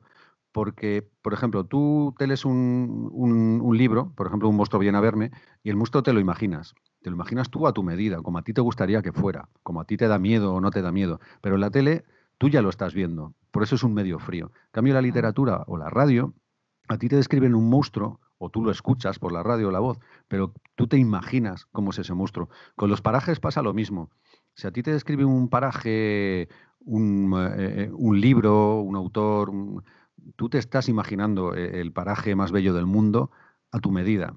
Lo malo es cuando ya te lo dan, te lo dan hecho, ¿no? Que hay veces que sí coincide en el cine con lo que tú te has imaginado, por ejemplo, pero muchas veces no. Entonces, por, por eso los parajes más bellos no existen, porque son imaginarios. Muy bien. ¿De dónde sacas el material? Pues de la observación y de la escucha. De ahí saco las ideas. Como los antiguos vigías de los barcos. Eh, siempre me acuerdo de Rodrigo de Triana, el vigía que iba en, el, eh, en la expedición de, Colón, que ha visto tierra, gritó tierra, pero antes de verla ya la había olido, se la había imaginado. Y, y, cuando la vio, pues superó todas sus expectativas, ¿no? Pero él, ya imaginaba que iba a haber tierra y seguro que eso hizo que la viera antes que los demás, ¿no? Y se llevara la recompensa que iban a dar por ver tierra, aunque luego se llevó Colón la mayoría. Hmm. Que dijo que él también la había visto. Le echó morro al asunto y dijo, no, no, yo la vi. antes que Rodrigo, pero bueno, es lo que tiene la jerarquía. Ya. Eh, no somos personajes secundarios, ¿verdad? Pues todos somos personajes secundarios de esa trama mm, principal que es el gran teatro del mundo, pero todos somos personajes principales de las subtramas que, son la sal y la pimienta, por ejemplo, en las series de televisión. Siempre las pequeñas tramas son mucho más interesantes que, los grandes acontecimientos. A mí me interesan mucho más las pequeñas historias que hay detrás de las grandes historias. Por ejemplo, cuando Neil Armstrong pisó la Luna, los guionistas de, Hollywood, los guionistas de la NASA, digamos, le habían escrito una carta, si tenía éxito, pero también le habían escrito una carta eh, por si fracasaba, que no le iba a leer él en este caso, sino, sino el presidente norteamericano. Entonces, me interesa más la, otra historia, la, secundaria, la, historia de, la carta que se quedó en el cajón si, se hubieran muerto todos los astronautas en, el, en el cohete espacial. ¿no? Y la historia de éxito está muy, muy bien, pero siempre la, historia que hay detrás me interesa bastante más, ¿no? Más allá de esa Carta? sí, sí, la he leído, está en internet, o sea, cualquiera la puede, la puede buscar y la puede leer. más allá de teorías conspiranoicas, que no creo en ellas, que el hombre nunca estuvo en la luna y todo esto, pero me refiero a, las pequeñas historias que hay detrás de las grandes historias. E, esas son las que, las que me gustan y las que me interesan realmente y yo creo que la literatura y el arte en realidad eh, se nutre de esas pequeñas historias. ¿no? En Las Meninas, la pequeña historia que te está contando Velázquez es la suya, la del pintor de cámara, no la de las princesas infantas que están allí eh, eh, posando. ¿no? Es, su mm. pequeña historia de, observador. Pues esas son las historias fascinantes para mí. Claro. ¿Quién eres? Pues como diría Gladiator cuando se quitó la máscara sobre la arena, soy Manuel Sánchez Vicente, hijo de Ascensión Vicente García y de Manuel Sánchez Martín. Eh, aunque, aunque, bueno, me puse de pseudónimo Manu Espada porque había muchos Manu Sánchez y aparte todo el mundo me conocía así por el, por el nick que tenía en mi blog, que era la espada oxidada, que era. Manu Espada, aunque esto me ha traído algunos problemas prácticos a la hora de ir a recoger cartas a correos, porque, claro, te piden el DNI siempre cuando viene claro, certificado. Sí. y, suelen ser libros siempre. Y me dicen, no, no pone, no pone Manu Espada en tu DNI. Digo, ya es que es un seudónimo. Vamos a ver, eh, hay mucha gente con seudónimo, eh, entonces yo no sé cómo lo harán ellos, pero yo sí, pues lo tienes que probar. Entonces la manera de probarlo era llevarle mis libros y ver que la, eh, la, cara de la foto del libro coincidía con la mía, pero que el nombre era mano espada. Entonces, bueno, correos en mi barrio ya me conocen afortunadamente y ya pues me suelen dar los libros sin, sin tener que pedirme el DNI porque, bueno, ya saben que soy yo. Por fin eres profeta en tu barrio entonces, ¿no? Y por fin, pero me costó, lo suyo, ¿eh? no me querían dar mis cosas. Yo, por favor, no, no lo mandéis a nombre de mano espada. Pero bueno, ya, ya pasó. Cuando si me mudo de barrio, tendré que volver a pasar por ello. ¿Me estás hablando a mí? ¿Me estás hablando a mí? Entonces, ¿a quién demonios le estás hablando? ¿Me estás hablando a mí? Pues sí, y que coste que no es la primera vez que hablo con un libro, pero sí que es la primera vez que hablo con uno de mis libros. Y es como escuchar el eco de, tus propias palabras. La verdad mm. que se hace raro. Sueño contigo, ¿qué me has dado? Pues mira, esta, esta frase de, de una de las canciones de Camela Siempre me viene a la cabeza una imagen porque, bueno, yo trabajo en televisión y vienen muchos personajes famosos. No me suelo hacer fotos con casi ninguno, pero cuando vino Camela, bajé con mis compañeros y nos hicimos una foto con los de Camela. Nos hacía gracia hacernos la foto con los de Camela. Además fue curioso porque tanto él como ella tienen el mismo timbre de voz. Entonces el realizador se puso a probar las voces antes de, de cantar, incluso aunque canten en playback, siempre se prueba. Y mm. el realizador pensaba que le estaban tomando el pelo, porque decía, vamos a ver, ahora que cante él. Y era él el que estaba cantando y se enfadaba. Decía, no, que cante él, que deje de cantar ella, que cante él. Decíamos, que está cantando él, me estáis tomando el pelo. y era él el que estaba cantando. Por eso, bueno, es un grupo que me hace mucha gracia. Incluso estuve en un concierto suyo en, en Ledesma, un pueblo de Salamanca. Madre mía. Eh, ¿Tú no tienes Perdón, ¿tú tienes corazón? Pues si hablamos de una víscera que bombea sangre por los ventrículos, sí. ¿Por qué digo esto? Porque eh, hay un profesor de literatura que dice que hay tres palabras que nunca debe usar un escritor, que son corazón, alma y alféizar. Dice que la, excepción para usar corazón es precisamente cuando hablamos de la víscera que, bombea sangre a través de los ventrículos, porque usarla de modo figurativo es una, cursilada, porque ya sale bastante las canciones de Bisbal y de Operaciones Triunfo y, compañía. O sea que, bueno, me aplico la, regla. Entonces, si mi corazón es una, una víscera, luego ya los sentimientos son otra cosa. ¿Y el alma y el alféizar tienen algún, alguna excepción? Pues el alma exactamente mm, por lo mismo, porque se suele caer en la cursilada.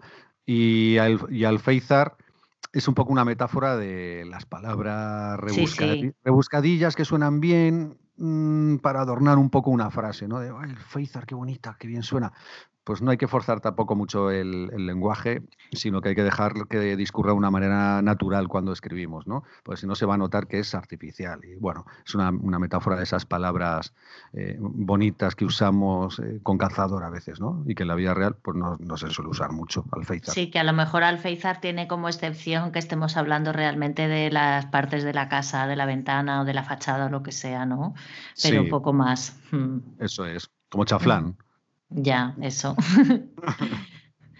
Señor Cabra, ¿a quién le dedica este premio? Pues al licenciado Cabra del Buscón de Quevedo no le gustaba hablar porque decía que se, gastaba saliva.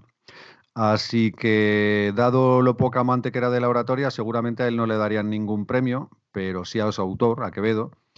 Y yo creo que le dedicaría ese premio pues, a los ladrones de guante blanco que, hay hoy en día. ¿no? Yo tengo un, primo que su mujer es una psicóloga que está en una, en una cárcel y da programas de reinserción a presos, ahora que tanto se habla del tema, y precisamente ahora están impartiéndoles un curso de formación a los psicólogos para reinsertar a ladrones de guante blanco. Es decir, hay tantos corruptos que están haciendo programas específicos de reinserción para corruptos y que no vuelvan a, reincidir. porque Mario Conde ha pasado ya unas cuantas veces por la cárcel, por ejemplo. O sea que fíjate cómo está la, cosa de, de seria. ¿Y ha repetido el curso de rehabilitación o no? ¿Aprobará pues la primera? Yo creo que aprobará la primera. Todavía no se está impartiendo, pero. Ah, vale, vale. Ya, es hora, que va a tener alumnos de sobra, me parece a mí. Total. Bueno, pues con esa última pregunta hemos finalizado la entrevista que te han hecho tus libros a ti. Y ahora eh, tú nos has mandado unas preguntas para personajes secundarios. Entonces, pues yo le voy a dar voz a personajes secundarios porque aunque tiene muchas palabras, no tiene, no tiene una voz física. Mm, si es que la voz es algo físico, que no lo sé, porque son ondas, ¿no? Qué voz de mujer para el libro me gusta. Eso no, eso no te lo esperabas, ¿eh? No, no te lo esperaba. Pues, pues nada, cuando quieras puedes empezar tú la, entrevista, hacerle las reclamaciones a, personajes secundarios. Vale, pues a ver, empezaría preguntando, ¿por qué tienes un niño en la portada? El comercial me ofreció un tour por el país de nunca jamás. Mi vecino me había enviado desde allí una postal el verano pasado y me pareció lo más parecido a un parque temático, por lo que deseché la opción. Las fotos que aparecían en los folletos de Mordor mostraban unas tierras oscuras y volcánicas salpicadas por llanuras de ceniza. También lo descarté. Buscaba algo más luminoso. Mm, interesante. Mm, ¿Qué me quieres contar con las historias que tienes dentro? Martin Luther King tuvo un hermoso sueño en el que la humanidad se reconciliaba consigo misma. Yo también tuve un sueño, un sueño mucho más modesto, un sueño en el que charlaba con Daniel de cosas banales, nimias, simples, asuntos cotidianos como por qué el agua del mar es azul, la causa por la que el hielo está frío, si un gofre puede estar bueno sin resultar pringoso, o lo buenos que están los sugus, las únicas golosinas que le gustan. Mm, ¿Tienes un hilo conductor o eres un espíritu libre y anárquico? Yo tengo la, intención de construir mi bebé al completo. Ya le he colocado las piezas de la columna vertebral, le he puesto el otro bracito, el hígado, los pulmones y una pierna. Me hizo mucha ilusión encajar el cerebro en el cráneo y enroscar su cabeza pelona en el cuellito. Mi mamá decía que yo no tenía cerebro. Cabeza hueca me llamaba. Pero yo nunca abandonaré a mi hijo en un armario como hizo ella. Mm, y una pregunta que quería hacerte desde hace tiempo. Tú como libro, ¿cuál es el microrelato favorito de todos los que tienes? Eh, te lo voy a leer, ¿vale? El microrelato favorito es La cárcel de papel. Dorothy Young, la ayudante de Houdini, sale radiante al escenario y te dedica agradecida una sentidísima genuflexión, seguida de una sonrisa cómplice. El famoso escapista quita la tela que cubre un objeto y aparece este libro, Abre la página 124 e introduce dentro a Dorothy como si fuera un marcapáginas. El libro se cierra y un sonido a huesos quebrados, apenas perceptible al oído, escapa entre las hojas. El escapista se gira y te mira fijamente. Estás solo. Eres su único público.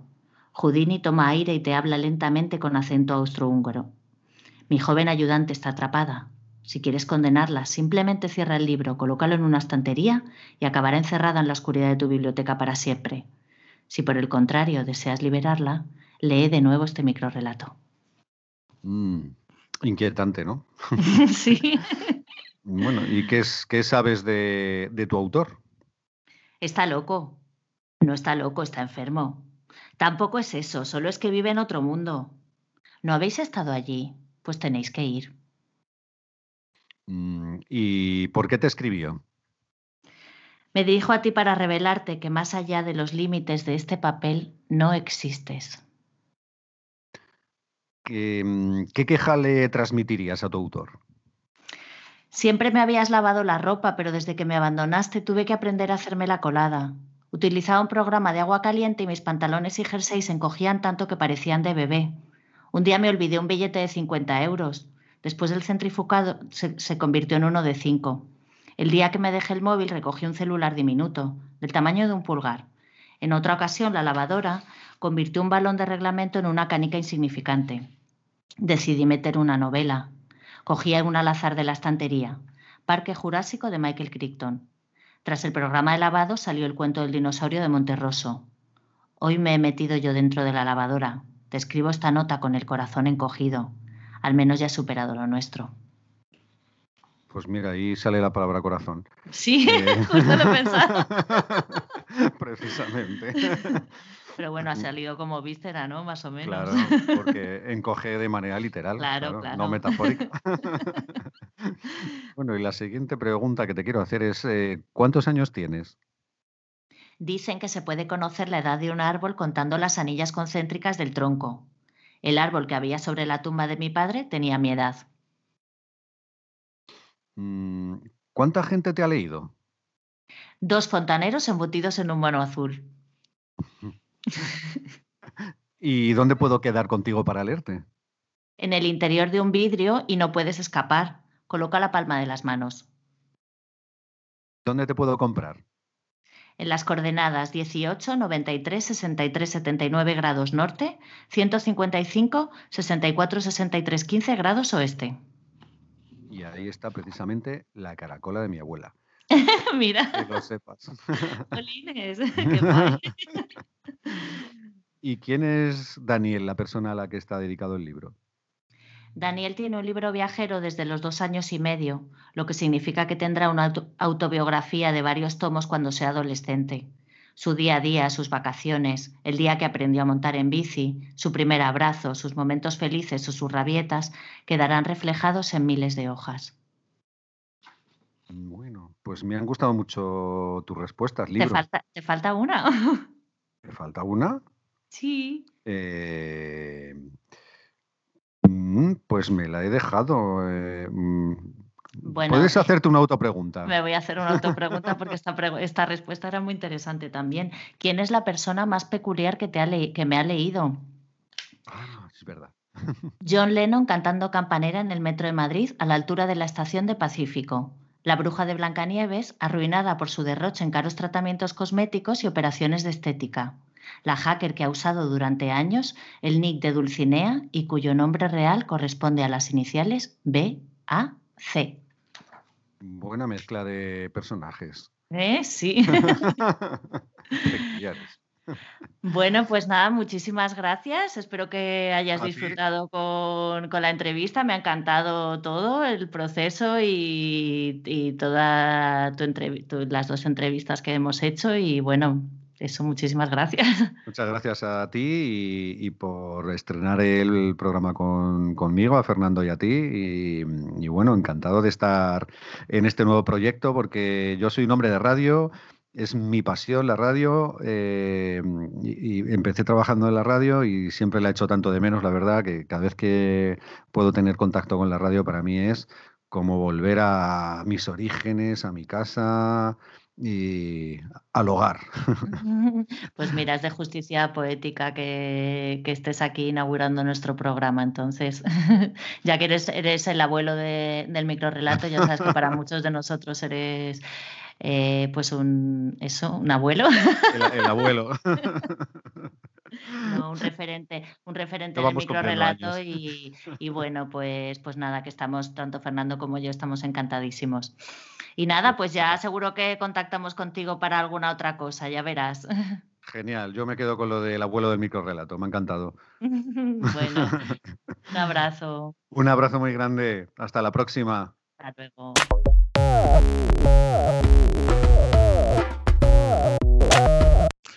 Bueno, Fernando, ¿y ahora me vas a contar tú a mí un libro?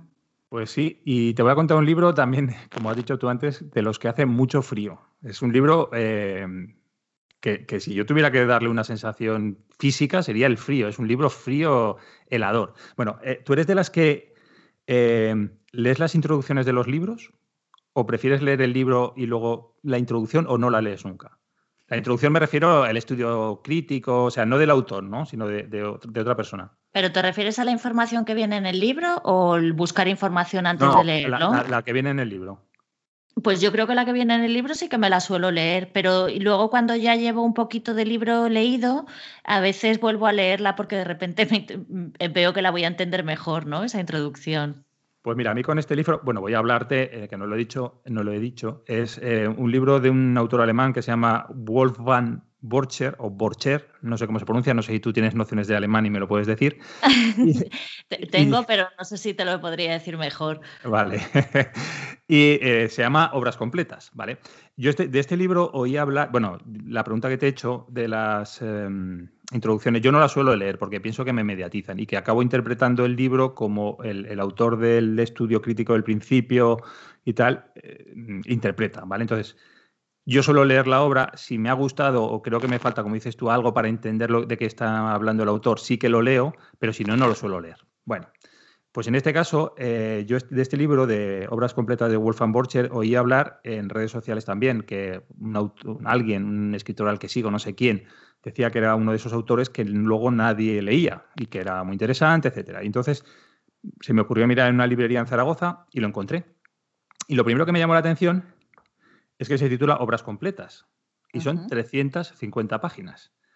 Que está 350 páginas, yo no sé las obras completas de García Márquez cuántos tomos pueden ser, pero tienen que ser unos cuantos. Bueno, pues las obras completas de Wolfgang Borcher son 350 páginas que incluyen eh, un montón de cuentos, 14 poemas y una obra de teatro. Y eso es todo lo que escribió. Claro, entonces cuando tú empiezas a leerlo, y aparte que escribe muy bien, eh, empiezas a leer esto y dices, aquí se me está escapando algo. Entonces, en este caso el libro no tiene eh, no tiene introducción, tiene epílogo, que eh, lo escribió, el epílogo está escrito por el traductor español de la obra. Eh, esto lo ha, publicado una editorial que se llama La Etoli y la traducción y el epílogo lo ha hecho Fernando Aramburu. ¿Vale? Bueno, entonces yo empecé a leer y cuando llevaba unos cuantos cuentos me fui al epílogo y lo leí. Bueno, pues este chico, este autor alemán, nació en 1921 en, en Hamburgo.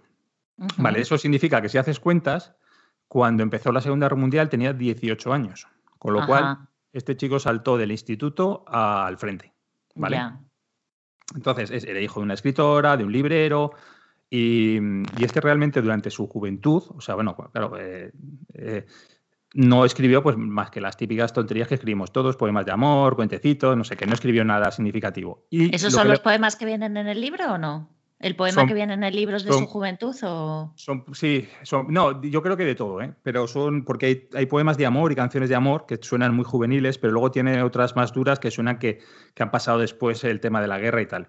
Pero vamos, 14, ¿eh? a ver, escribió más, pero él solo seleccionó 14 y son los únicos que se han publicado, por lo menos en español. Bueno, pues este chico eh, acabó el instituto y lo que quería ser era actor de cabaret y que se unió a una compañía con tan mala suerte que a los pocos meses de unirse, empieza la Segunda Guerra Mundial y lo reclutan. Y lo mandan al frente ruso. ¿Vale? Ostras. O sea que hace eh, frío, ¿no? Por eso hace frío. hay muchísimos relatos que son eh, de eh, sus guardias en la nieve. O sea, en, trincheras llenas de nieve, cadáveres congelados, gente que encuentra tal el ejército alemán, como el ejército francés en la guerra de Napoleón, eh, en el frente ruso se metió un gran batacazo porque no iban preparados. Alemania pensaba que la, guerra en, Rusia iba a ser como la guerra en el frente occidental, iba a ser muy rápida y se quedaron estancados en el, invierno, no estaban preparados, empezaron a tener mucho frío y tal. Em, ¿qué, hizo, ¿Qué hizo él? Eh, en una de sus eh, misiones, o cuando lo mandaron a algún sitio, dijo que se había encontrado con un soldado ruso y que le había disparado en la mano. ¿Vale? Ajá. Em, entonces no se lo creyeron, sus mandos le hicieron un consejo de guerra y lo metieron en la cárcel. ¿vale? Tres meses de aislamiento. Y luego, como eh, lo acusaron de en la cárcel hacer parodias de mandos alemanes, de Goebbels, de Hitler y tal, le metieron otros cinco meses más de aislamiento total en la cárcel, ¿vale? Y cuando salió, lo volvieron a mandar al frente ruso, ¿vale? Y en el frente ruso ya allí eh, sufrió tifus, eh, hepatitis, se puso malísimo, lo tuvieron que regresar a Hamburgo, lo tuvieron cuatro días hasta que se, pues, se, puso en pie y lo volvieron a mandar al frente, lo que pasa que esta vez lo mandaron al frente occidental ya casi al final de la Segunda Guerra Mundial. ¿Qué ocurrió? Que lo mandaron al frente, eh, su unidad se encontró con un grupo de soldados franceses, se entregaron, se rindieron, los alemanes se rindieron, pero él huyó y volvió a su casa desde donde lo habían detenido andando 600 kilómetros, que es cruzarse la península, la península ibérica, teniendo en cuenta que eh, estaba eh, con hepatitis, con tifus y llegó de milagro, ¿vale? Entonces, cuando llega a Hamburgo, ¿vale? Hmm. En el año 45, cuando regresa a su casa, sus padres eh, todavía estaban vivos, vamos, le dicen que se va a morir. O sea, lo del hígado es irreparable y se va a morir. ¿Vale? Entonces decide empezar a escribir. Con, eh, pues tenía 25 años, 24 años, decide empezar a escribir. Y sus obras completas las hace en esos dos últimos años de vida. ¿Vale? Lo escribe todo, menos probablemente los poemas, en esos dos últimos años. Jolines. Y eh, em, eh, claro, el, que ocurre al, al, hacer todo así tan deprisa es que él uno, eh, le pasaban dos cosas. La primera era que no tenía papel. Entonces escribía en todos los cartones que encontraba y su padre los iba recopilando. ¿Vale? Porque no había papel, claro, estaban, eh, estaban en la posguerra, Alemania había perdido, estaban muy, no tenían de nada, y él iba eh, escribiendo en carteles, en, en pósters arrancados de las paredes por la parte de atrás, en todo lo que encontraba iba escribiendo y su padre lo iba guardando y luego más adelante lo mecanografió. Pues eso, empieza a escribir en dos años todo, absolutamente todo lo que escribe, lo escribe en esos dos años, ¿vale? Y todo eso son sus obras completas, sus 350 páginas, sabiendo que él sabía que se iba a morir. Él insistía, insistía mucho en que, es lo que te he comentado antes cuando tú me has contado tu libro, en que realmente eh, esto no era autobiográfico. Lo que pasa es que uno lo lee y dice, esto le ha pasado eso te lo iba a preguntar antes, que si este libro, por lo que me cuentas de los, tipos de relatos y todo eso, sí, sí, sí parecía como autobiográfico, claro. Ah, yo creo que es, yo creo que parece y, que es muy autobiográfico, porque tú lo lees y, la parte, claro, va casi en orden. O sea, los primeros cuentos hablan de, pues eso, ¿no? Del frente ruso, de la nieve, de la guerra, de los muertos, los cadáveres. Luego, cuando regresa a Hamburgo, bien de permiso o bien ya al final de la guerra, pues empieza a hablar de la ciudad destruida, porque él era, le gustaba mucho su ciudad. Y hay mm. muchos cuentos sobre la ciudad, o sea, sobre la ciudad destruida. Hay un cuento de un teniente americano que, bueno, porque se pasea por Hamburgo y no sé qué, y, va, ya va describiendo, habla del río, en fin, que es muy sobre, muy va en ese orden, ¿no? Y luego al final del libro hay los poemas y una obra de teatro que también es, eh, que no es autobiográfica, pero lo parece, porque es sobre los soldados que regresan eh, del frente ya después de la Segunda Guerra Mundial, ya siendo derrotados, sin, y lo que se encuentran, que nadie les hace caso, que, bueno, pues con lo que ocurrió con los veteranos de Vietnam en Estados Unidos, pues algo parecido, ¿no? Y hace una obra de teatro, una obra de teatro que se estrenó eh, el día siguiente de su muerte. Pero que de hecho no se llegó a estrenar en un teatro porque no había medios para estrenarla en teatro, pero se hizo eh, una radiación, o sea, se hizo radiada eh, al día siguiente de su muerte, porque al final él muere en 1947 en Suiza porque lo mandaron, lograron recaudar fondos para intentar salvarle la vida en un sanatorio suizo, pero vamos, no, eh, no pudo ser. No, pudo ser. Entonces estamos hablando de un autor que murió con 26 años. ¿Vale? Madre mía. Y, la mejor novela de su vida, casi, ¿no? Claro. Y que escribió todo en los dos últimos años de su vida, todo. O sea, él se, puso en la cama y tal. Entonces hay relatos y que lo que te digo, que dice no, no, yo no soy así, yo soy un tío alegre. Bueno, sí, es que eso también lo digo yo.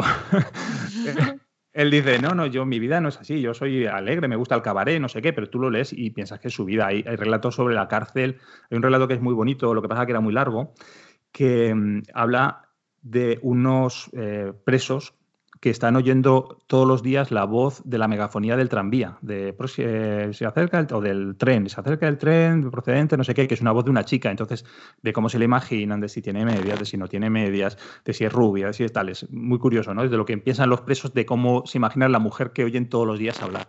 Los alemanes, o la crítica alemana consideran a Borcher como un clásico del siglo XX, ¿vale? De lo que ellos llaman la literatura de, mm, del, escombro o de la ruina, ¿no? Porque, claro, son la gente que escribió obras después de la Segunda Guerra Mundial. Yo con este autor me he quedado con la sensación de que, claro, estás viendo las obras de un tío de 26 años que ha tenido una vida muy dura, que lo ha escrito todo en dos años, pero dices, ¿qué hubiera escrito después? ¿Cómo hubiera seguido escribiendo? ¿Vale? Porque las obras, estos cuentos son en general bastante fuertes, bastante mucha fuerza, mucha fuerza tanto de contenido como de estilo. Pero claro, tiene 26 años. Si hubiera vivido otros 25 años, eh, no sé cómo hubiera evolucionado su obra. A lo mejor era, no hubiera hecho nada mejor ya. Pero se murió ahí y lo que ha dejado, la verdad es que es bastante interesante. Bueno, es un poco imposible de saber, ¿no? Porque su vida hubiera cambiado y a lo mejor eh, el hecho de estar en una cama pues le hizo plantearse todo lo que había vivido a lo mejor, pero si no, si se hubiera curado y hubiera salido y hubiera vuelto a vivir, pues sería diferente todo, ¿no? Claro, y es, es, que digo que él en las cartas decía, bueno, las cartas o lo que dicen la gente que lo conocía es que él decía que, que a él le gustaba el cabaret, o sea, que le gustaba ser actor de cabaret, le gustaba la, la mofa, la sátira, el que eso no sale reflejado en, los cuentos. En los cuentos está hablando del hambre, del sufrimiento, del miedo, de la nostalgia, del frío, de la locura, de la cárcel, del insomnio, de las pesadillas. Es todo ese tema de la guerra y lo, que pasa después de la guerra es de lo que habla. Entonces, claro, él dice, no, ese no soy yo. Esas son cosas que me han pasado, pero yo soy un tío, pues eso, de cabaret, de sátira, de broma, de disfraz pero eso no se refleja. A lo mejor lo que dices tú, si hubiera vivido 20 años más, se hubiera olvidado de la guerra y, o lo hubiera visto de otra manera y se hubiera dedicado a hablar, pues eso, de lo que le gustaba, ¿no? O de cómo era él, en realidad. hay una, ah, perdona. No, que hay, un autor español, eh, ay, ahora no me acuerdo cómo se llama, que escribió Los girasoles ciegos. Sí. Te, suena y ese es el único libro que escribió que es una maravilla y también te quedas con muchas ganas de leer más cosas de bueno en este caso hay 350 páginas en el de Borcher pero pero en el caso este no, no tienes más que ese, ese, libro que son cuatro relatos y te planteas cómo hubieran sido sus demás relatos pero no lo podemos saber bueno, y de Borchet eh, también, lo que estamos hablando, es un chico muy joven, no ha tenido formación literaria como tal. Fue al instituto, escribió lo que escribiera en su juventud, luego hizo teatro y se fue a la guerra. Eh, él, de hecho, decían que le daba mucha vergüenza a sus relatos porque no sabía si estaba, que no tenía dominio del alemán. Él decía, yo no sé si estoy escribiendo bien, no sé si estoy escribiendo como se debe escribir en alemán, porque nadie me ha enseñado. Entonces, estilísticamente, se nota que los relatos, eh, eh, pues es lo que te he dicho antes, están escritos en trozos de, de cartón, no podía repasar. O sea, lo que escribía se quedaba. ¿Qué ocurre cuando escribes así? O cuando, en su caso, que hay muchas, se notan muchas repeticiones, o sea, muchas repeticiones de frases, muchas repeticiones de imágenes, muchas repeticiones de estilos, y en el propio cuento que te voy a leer verás que hay muchas veces que repite la misma frase en el mismo párrafo, eh, todo se basa en estilos muy sincopados, muy cortados, frases cortas, incluso frases como yo hice esto, pero aquella persona hizo otra cosa. Él la separa en varias frases, frases ¿vale? No, no pone comas. Entonces, eh, son, es una de sus características. Y claro, que es también por lo que te estoy diciendo, porque es que no tenía, tenía sabía que se moría. Entonces empezó a escribir y no, no tenía tiempo para repasar. Lo que escribía se quedaba escrito. No sé si su padre, luego al mecanografiar, corrigió, porque su padre era librero, su madre era escritora su padre era librero. No sé si su, padre luego corrigió o no corrigió, pero sí que la obra de Wolfgang Borcher fue bruta, o sea, tal como salía se quedaba, no podía haber modificaciones. Vale, vale una, pregunta que no sé si lo has comentado antes, pero claro, al hilo de lo que vas diciendo, mm, eh, ¿lo publicaron cuando él ya había muerto o, los relatos los publicaron en vida? No, no, pues me has pillado. Yo creo que se publicó todo fallecido porque lo escribió en los últimos dos años. De hecho, la, digo, la obra de teatro la escribió y se representó al día siguiente. Se representó al día siguiente su muerte, pero ni siquiera en un teatro, se hizo radiada. Eh, perdón, sí que creo, sí, porque estaba leyendo, eh, recordando la biografía, que en sus últimos días de vida, meses de vida, em, eh, le acosaban los fans, entre comillas, que había mucha gente que quería conocerlo, que iban a su casa a conocerlo y su padre se tenía que encargar de evitar que, que lo molestaran. Entonces sí que debió ser que se publicó algo, se vio publicar cosas estando él vivo. ¿Vale? Porque tenía fans que querían conocerlo. Con lo cual sí, pero no sé si todo. Yo creo que al final lo que son las recopilaciones eh, fueron más tarde. Pero bueno, en todo caso, lo escribió en los últimos años de vida. Fue todo muy concentrado. Si tuvo éxito o no, fue concentrado también en el último año de vida. El relato que te voy a leer ahora se hmm. llama El reloj de cocina y hace referencia a lo que se encuentran pues, bueno, los soldados o, los ciudadanos cuando regresan a, las casas devastadas por las bombas, arruinadas, derruidas, ¿vale? Em, en el relato dice, habla de que su padre y su madre han muerto, pero su padre y su madre en la vida real no murieron. Es lo que estábamos diciendo antes de que él decía, esto no es mi vida, eso es unas circunstancias, pero no es mi vida. Entonces, en este caso se nota eso, ¿no? Que él habla de eso, pero eh, realmente sus padres no murieron. Fueron, eh, le sobrevivieron a él, de hecho. ¿Vale? Ya. Bueno, pues este, a ver si te gusta, se llama El reloj de cocina. Bueno, antes de que, de que empieces a leer, la verdad que me han dado muchas ganas de leer, no sé si, si a ti te han dado ganas de leer el, libro del que te he hablado yo, pero a mí sí me han dado ganas de leer este libro, o por lo menos algunos relatos y me gustaría leerlos. Vale, pues yo me encargo que te llegue para que lo leas. Vale. Eh, y el que lo quiera comprar, eh, lo publica una editorial, yo no la había conocido, que se llama eh, La Etoli, eh, y el traductor es Fernando Aramburu y el autor es Wolfgang, Wolfgang Borchert con B. De todas maneras, en las notas del podcast pondremos todas las referencias que podamos para que os sea más fácil buscarlo. Bueno, os dejo con este cuento.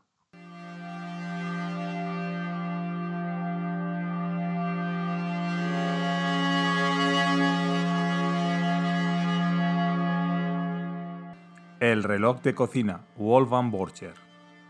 Lo vieron venir a su encuentro desde lejos, pues su aspecto llamaba la atención. Tenía una cara sumamente aviejada, pero por la forma de caminar se notaba que acababa de cumplir 20 años. Se sentó junto a ellos en el banco con su cara vieja, y entonces les enseñó lo que llevaba en la mano. Era nuestro reloj de cocina, dijo, y miró de uno en uno a cuantos estaban sentados en el banco al sol. Sí, lo he podido encontrar. Se ha salvado. Sostenía un reloj circular de cocina, blanco como un plato, y restañó con los dedos los números pintados de azul. No tiene ningún valor, dijo en son de disculpa. Ya sé. Y tampoco es demasiado bonito. Solo es como un plato esmaltado de blanco. Pero los números azules tienen, de todos modos, una pinta muy bonita, me parece. Naturalmente, las agujas solo son de hojalata. Y ahora ya no van. No. Por dentro está roto, no hay la menor duda. Pero conserva la apariencia de siempre. Aunque ya no funcione. Con la yema de un dedo dio cuidadosamente una vuelta por el borde del disco del reloj y dijo en voz baja, y es lo que se ha salvado. Los que estaban sentados en el banco al sol no lo miraron. Uno miraba sus zapatos y la mujer miraba dentro de su carrito de bebé. Y después alguien dijo, ¿acaso usted lo ha perdido todo? Sí, sí, dijo él con alegría. Piense usted que todo. Solo se ha salvado esto. Y levantó de nuevo el reloj como si los demás aún no lo conocieran. Pero ya no funciona, dijo la mujer. No, no, eso no, está roto, ya lo sé. Pero por lo demás está igual que siempre, blanco y azul. Y otra vez volvió a mostrarles el reloj. Y lo más bonito, prosiguió citado, todavía no se lo he contado a ustedes, lo más bonito aún está por venir. Piensen que se quedó parado a las dos y media. Precisamente a las dos y media. Piénsenlo. Así pues, su casa recibió seguramente el impacto a las dos y media, dijo el hombre y adelantó dándose aires de importancia el labio inferior. Eso lo he oído muchas veces. Cuando caen las bombas, los relojes se quedan parados. Es a causa de la onda expansiva. Él miró su reloj y sacudió la cabeza con gesto de superioridad. No, querido señor, no. Ahí usted se equivoca. No tiene nada que ver con las bombas. No debería usted hablar siempre de las bombas, no. A las dos y media hubo otra cosa totalmente distinta que usted no conoce. Eso es precisamente lo gracioso, que justo a las dos y media se quedara parado, y no a las cuatro o a las siete. A las dos y media solía yo llegar siempre a casa. Por la noche, quiero decir. Casi siempre a las dos y media. Esto es justamente lo gracioso. Miró a los otros, pero ellos habían apartado los ojos de él. No los encontró. En esto le hizo un gesto afirmativo a su reloj. Naturalmente yo solía tener a esa hora hambre, ¿saben? E iba sin demora a la cocina. Casi siempre eran las dos y media. Y entonces, entonces, venía mi madre. Por mucho que yo abriera la puerta con sigilo, ella siempre me oía. Y cada vez que buscaba en la cocina a oscuras algo de comer, se encendía de pronto la luz. Entonces allí estaba ella con su chaqueta de lana y una bufanda roja. Y descalza. Siempre descalza. Y eso que teníamos la cocina embaldosada. Y ella ponía unos ojos pequeñitos porque la luz le resultaba demasiado fuerte. Pues ella había dormido, al fin y al cabo era de noche. Otra vez tan tarde, solía decir ella. No decía más, solo otra vez tan tarde. Y a continuación me calentaba la cena y miraba cómo comía, mientras se frotaba un pie, ya que las baldosas estaban tan frías. Por las noches nunca se ponía zapatos. Permanecía sentada a mi lado hasta que me saciaba, y luego le oía retirar los platos cuando yo ya había apagado la luz en mi habitación. Todas las noches sucedía así, y por regla general, a las dos y media. Me parecía perfectamente natural que me preparara la cena a las dos y media en la cocina. Me parecía completamente natural. Ella lo hacía siempre. Y nunca decía nada sino, otra vez tan tarde. Pero es que lo decía cada vez. Y yo pensaba que aquello no acabaría nunca. Me resultaba tan natural. Después de todo, siempre había sido así. Durante un instante hubo silencio en el banco. Luego dijo él en voz baja. ¿Y ahora? Miró a los otros pero no los encontró. Entonces dijo bajito a la cara blanqueazul redonda del reloj. Ahora, ahora sé que era el paraíso. El verdadero paraíso. En el banco todos callaban. Después preguntó la mujer. ¿Y su familia? Él sonrió azorado. Ah, ¿se refiere a mis padres? Sí, también han desaparecido. Todo ha desaparecido. Todo, imagínese, todo desaparecido. Dirigió una sonrisa a uno y otro, pero ellos no lo miraron. Levantó de nuevo el reloj y se rió. Se rió. Solo esto de aquí. Es lo que ha quedado. Y lo más bonito es que precisamente se quedó parado a las dos y media. Precisamente a las dos y media. Después ya no dijo nada, pero tenía una cara muy aviejada. Y el hombre que estaba a su lado le miraba los zapatos, pero no veía sus zapatos. Él seguía pensando en la palabra paraíso.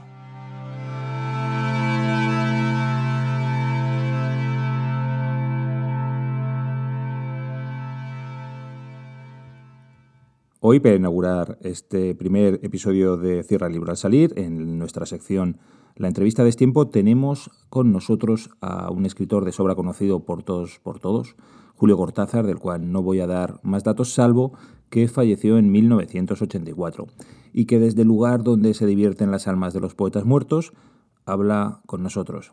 Bienvenido, Julio. Em, curiosamente, para disponer de todo el tiempo del mundo como dispones ahora, ha sido bastante complicado acordar un, horario para realizar esta entrevista. No tengo ninguna noción de horario, me, resulta insoportable. Nunca he querido, en la época en que tenía que ganarme la vida con algo que no, nada tenía que ver con la literatura, nunca, nunca aguanté los horarios. Siempre me busqué un tipo de empleos que supusieran dos o tres horas de trabajo a lo sumo, eh, aunque, aunque te pagaran muy poco porque luego después eh, salías a la calle y, eras tú, ¿no? Eh, en cualquier caso, en mi nombre y en el de todos nuestros oyentes, muchísimas gracias por la generosidad de salir de tu paraíso para hablar con nosotros, por la grandeza de tu entrega. Muchas gracias de verdad. Bueno, tú sabes muy bien que yo trato de darme lo más que puedo cuando pienso que el hecho de darme eh, no, no es totalmente inútil, que puede en algún plano tener algún sentido.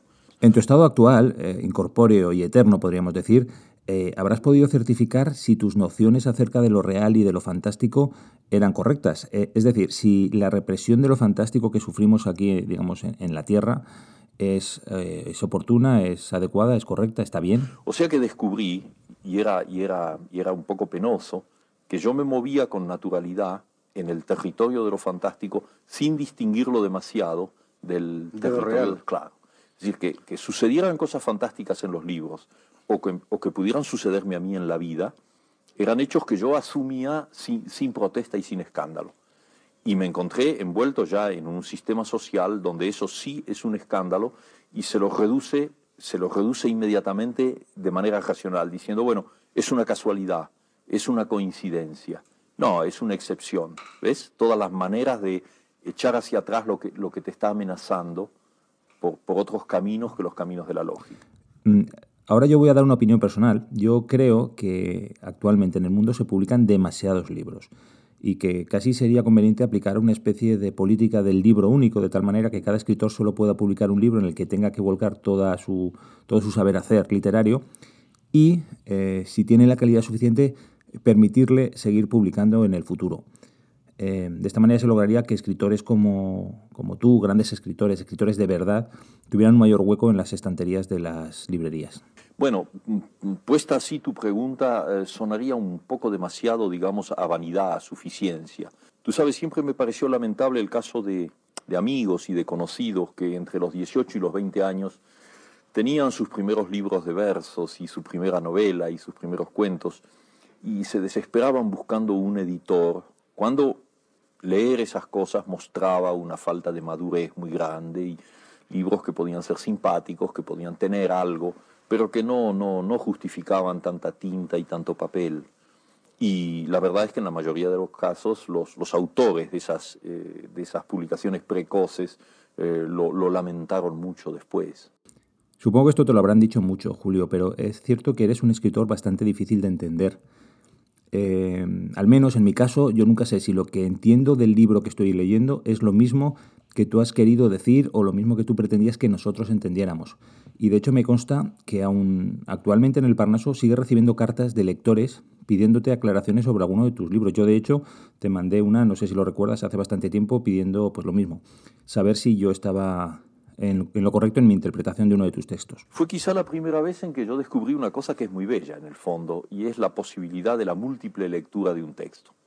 O sea, descubrir que hay lectores que te siguen como escritor, que se interesan en lo que tú haces y que al mismo tiempo están leyendo tus cuentos o tus novelas desde una perspectiva totalmente diferente de la mía en el momento de escribirlas y que tienen una, una segunda o una tercera interpretación. Al hilo de lo anterior, se me ocurre que un ejemplo capital de obra incomprensible es Rayuela. Eh, ¿Podrías contarme de qué va? Hacerme un pequeño resumen de Rayuela. No, no, no creo que sea demasiado fácil eh, sintetizar algo que de alguna manera es la experiencia de toda una vida y la tentativa de decirla, de llevarla a la escritura. Pero sí puedo, puedo darte algunas, algunas ideas un poco generales porque fue una tentativa eh, para tratar de, eliminar, de, ver de otra manera el contacto entre una novela y su lector. Finalmente, cuando tú me preguntas por la novela, deberías preguntarme sobre los lectores de la novela, porque ahí sí, aunque yo no pensaba individualmente en lectores, eh, toda la tentativa del libro, y creo que se nota desde el comienzo, eh, es una tentativa destinada a que la actitud del lector que lee novelas se modifique. La actitud del lector que lee novelas es en general una actitud pasiva, porque hay un señor que ha escrito un libro y tú lo tomas y lo lees de la página 1 a la 300 y entras en el juego de la novela entonces estás en una actitud pasiva recibiendo el 100% de lo que esa novela te da tienes tus reacciones parciales. Por ejemplo, puede no gustarte y abandonarla o puedes encontrarle aspectos eh, positivos o negativos, pero estás metido en el clima.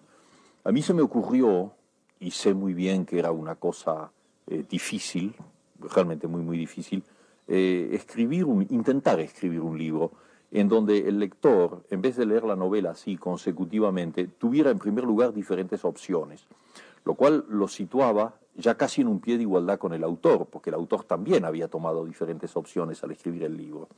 Posibilidad de elecciones, de dejar de, dejar de lado una parte del libro y leer otra, o leerla en otro orden, y crearse un, mundo en el cual él desempeñaba un papel activo y no pasivo. En todo caso, eh, solo esta obra, Rayuela, es motivo suficiente para que hayas entrado en la historia de la literatura universal y en la Wikipedia, que bueno, es algo que tú no conoces, pero es muy de estos tiempos. Yo sé que este tipo de cosas a ti en realidad no te gusta que te lo digamos. Bueno, de acuerdo, de acuerdo, eso, te lo acepto. Pero eh, lo, que, lo, que me molesta es esa noción de consagración universal que, que huele tanto a estatua ya con su, con su pedestal y, y artículo en el diccionario y, academia, ¿comprendes? Bueno, no hay ningún peligro que yo entre a una, a una academia, ¿no? Eso está totalmente excluido, pero en fin. En los últimos años, en España y en Latinoamérica, en otros países también, pero es un fenómeno, yo creo que sobre todo español y latinoamericano, ha habido un, se ha producido un fenómeno de boom del microrelato, de ese género literario. ¿Qué opinas de este boom del microrelato y la preeminencia de este género literario en España y Latinoamérica? Eso que se ha llamado boom ha sido tan ensalzado, tan puesto en un primer plano, que ha creado en algunos escritores consagrados y en otros que no lo son, pero que están haciendo su trabajo, una especie de sentimiento de, triunfo previo, es decir, que el hecho de ser guatemalteco, argentino o mexicano es, es ya un, un título de superioridad literaria, lo cual es una lamentable y peligrosa equivocación. No, no, No, yo lo que creo es que si, uno tiene una especie de visión panorámica de la historia de la literatura, eh, los momentos, eh, los momentos de, cumbre, los momentos más altos de la literatura, fluctúan geográficamente y culturalmente.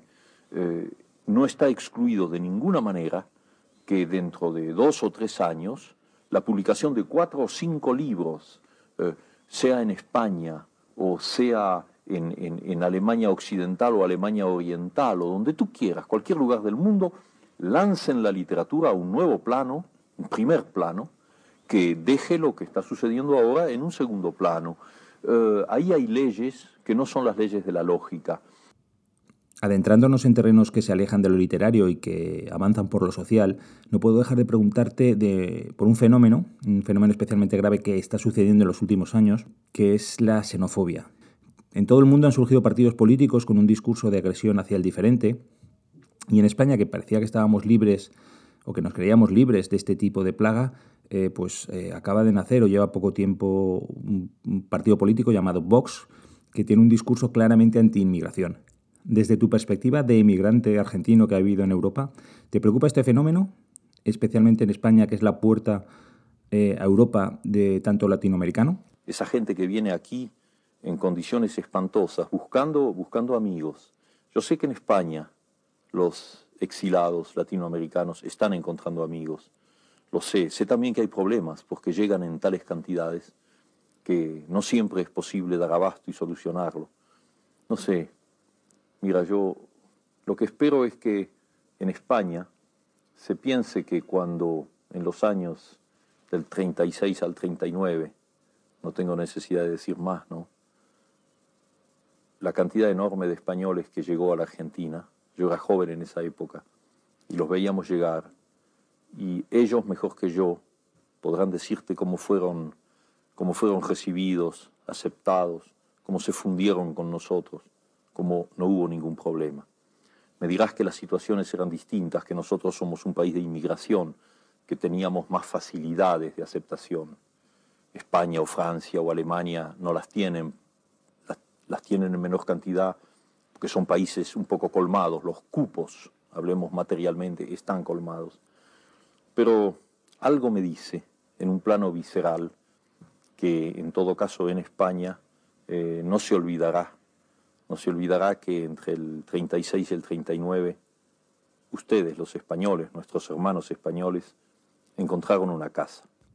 Bueno, pues ya, ya hemos terminado, Julio. Muchísimas gracias por tus palabras y esperamos que sigas disfrutando de tu imaginación y de los personajes que creas eh, allá donde ahora estés. Yo quiero darte las gracias a ti, pero al dártelas a ti se las estoy dando también a todos los que han tenido la, la, paciencia y la generosidad de escucharme y que los siento aquí presentes y vivos y a mi lado.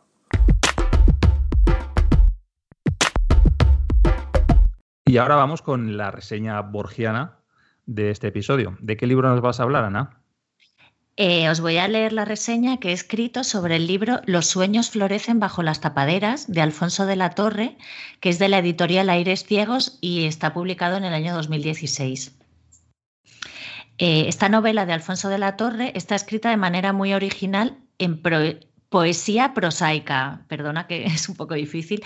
Es decir, la novela es prosa, pero al notar el autor que estaba llena de rimas internas, en vez de corregir el estilo, decidió pues dar intros, o sea, hacer líneas entre sus frases a fin de avivar el efecto de las rimas. Y bueno, yo creo que también lo potenció un poco creando nuevas rimas y el resultado es un poco cómico y es quizás la parte que menos me ha gustado porque a mi parecer no es coherente con la trama, que parece pedir un poco más de seriedad.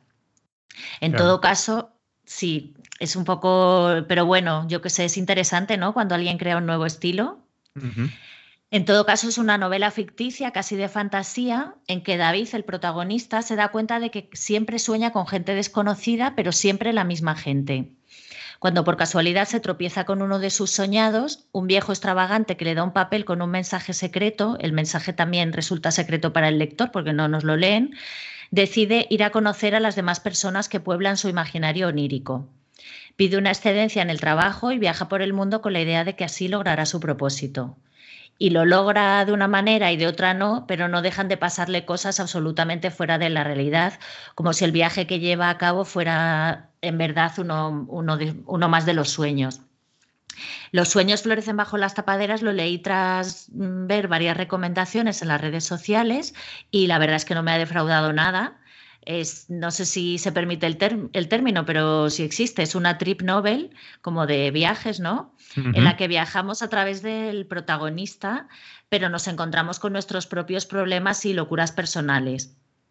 Y bueno, quitando el tema de la poesía prosaica, que tampoco acertada me ha parecido, pero a la, que realmente te acabas acostumbrando, pues me ha resultado una novela diferente que me ha hecho pensar bastante y se me ha quedado dando vueltas mucho tiempo después de su lectura.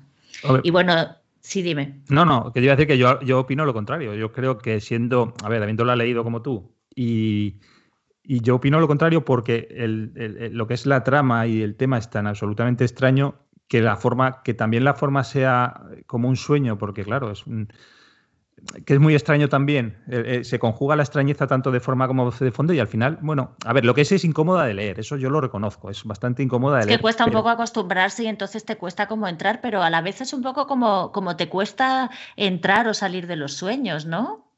Claro, eh, cuando tú acabas de leer el libro, evidentemente te acuerdas del libro, pero el, hecho de que todo esté leído en esa poesía prosaica eh, hace que sea como cuando te despiertas de un sueño. O sea, sabes de qué va y poco a poco se te va un poco olvidando porque, porque la, propia forma te lleva a eso. Es muy difícil acordarse de, escenas. O sea, es, que es, no sé, es como leerse La venganza de Don Mendo y acordarte de las escenas. Es muy complicado. Sí, eso te iba, a preguntar si a, ti te había pasado lo mismo, como que a mí, yo generalmente cuando leo se me borran los libros bastante rápido, pero con este eh, me ha pasado especialmente pues eso, como si después de leerlo me hubiera despertado del sueño que supone esta novela. Sí, es una cosa parecida. Eso es una, yo creo, quizá estamos confundidos, o sea, quiero decir, quizá el autor nos está engañando y nos está diciendo, no, no, yo es que detecté rimas internas y entonces convertí mi prosa en poesía prosaica. A lo mejor simplemente ha detectado o ha descubierto que esta forma de escribir eh, em, nos mete en un mundo onírico que hace que cuando acabemos el libro se nos olvide enseguida, eh, que a la semana ya no sepas, no te acuerdes del libro. Realmente yo, cuando dijiste que querías reseñarlo, me lo tuve que volver a leer, porque no lo recordaba. ya. Pues sí, bueno, yo cuando quise reseñarlo realmente porque me lo, había leído hacía poco, ¿no? Y no tenía que, mm, que, releerlo, pero sí que he tenido que revisar pasajes y bueno, me gustaría por poner un ejemplo, ¿no? A, a nuestros oyentes, eh, pues leer un, pequeño párrafo del tema de la, de la rima, porque tampoco eh, en este caso es, una rima asonante, perdón, consonante, pero otras veces hace una rima sonante, o sea que tampoco tiene una, y no hay una métrica, ni, ni un ritmo, ni nada. O sea, simplemente cuando detecta una rima mm, parece que le da un intro, pero yo creo que también eh, eh, seguramente ha trabajado bastante más esto de lo que parece, ¿no? Exactamente. Yo creo que está bastante más trabajado de lo que, eh, lo que parece que es como un juego de niños, pero que al final realmente está muy trabajado y está más pensado de lo que nosotros creemos que está. Sí, de todas maneras es que como tampoco he encontrado entrevistas al autor, pues no, no, he podido tampoco ver qué, dice él sobre este tema, pero bueno, está es interesante. Este sí que no estaría mal entrevistarle si lo encontramos. a ver si lo, si lo logro también contactar, lo entrevistamos. Bueno, pues léenos un pasaje. Sí. Cuando desperté, las luces de una ambulancia parecían intermitentes en mi habitación. Regaban la colcha de flores de la cama, la colcha de flores de la cama y resultaba un espectáculo de un onírico desolador, tanto que perdí la ilusión por encontrar una explicación a la aparición. Por tercera vez consecutiva de la misma mujer de ojos grandes que me preguntaba si eso era mío. Me saqué he puesto habitación, ilusión, explicación, aparición. Y claro, en un, en un texto en, prosa, pues trataríamos de, o sea, como escritores, ¿no? Trataríamos de eliminar esas rimas, pero bueno, pues se le ha dado pues juego. Exactamente, sí. Es, otra forma de escribir. Bueno, pues eh, eh, esperemos, recemos porque no sea lo que se ponga de moda de ahora en adelante, porque puede ser horroroso. Pero bueno, es, un autor, pues un libro que hay que leer y, dejaremos todas las referencias que podamos en, las notas del podcast y en la página web para que, en el blog, para que la gente lo pueda comprar y lo pueda leer si quiere. ¿Vale? Eso, muy bien. Bueno, seguimos.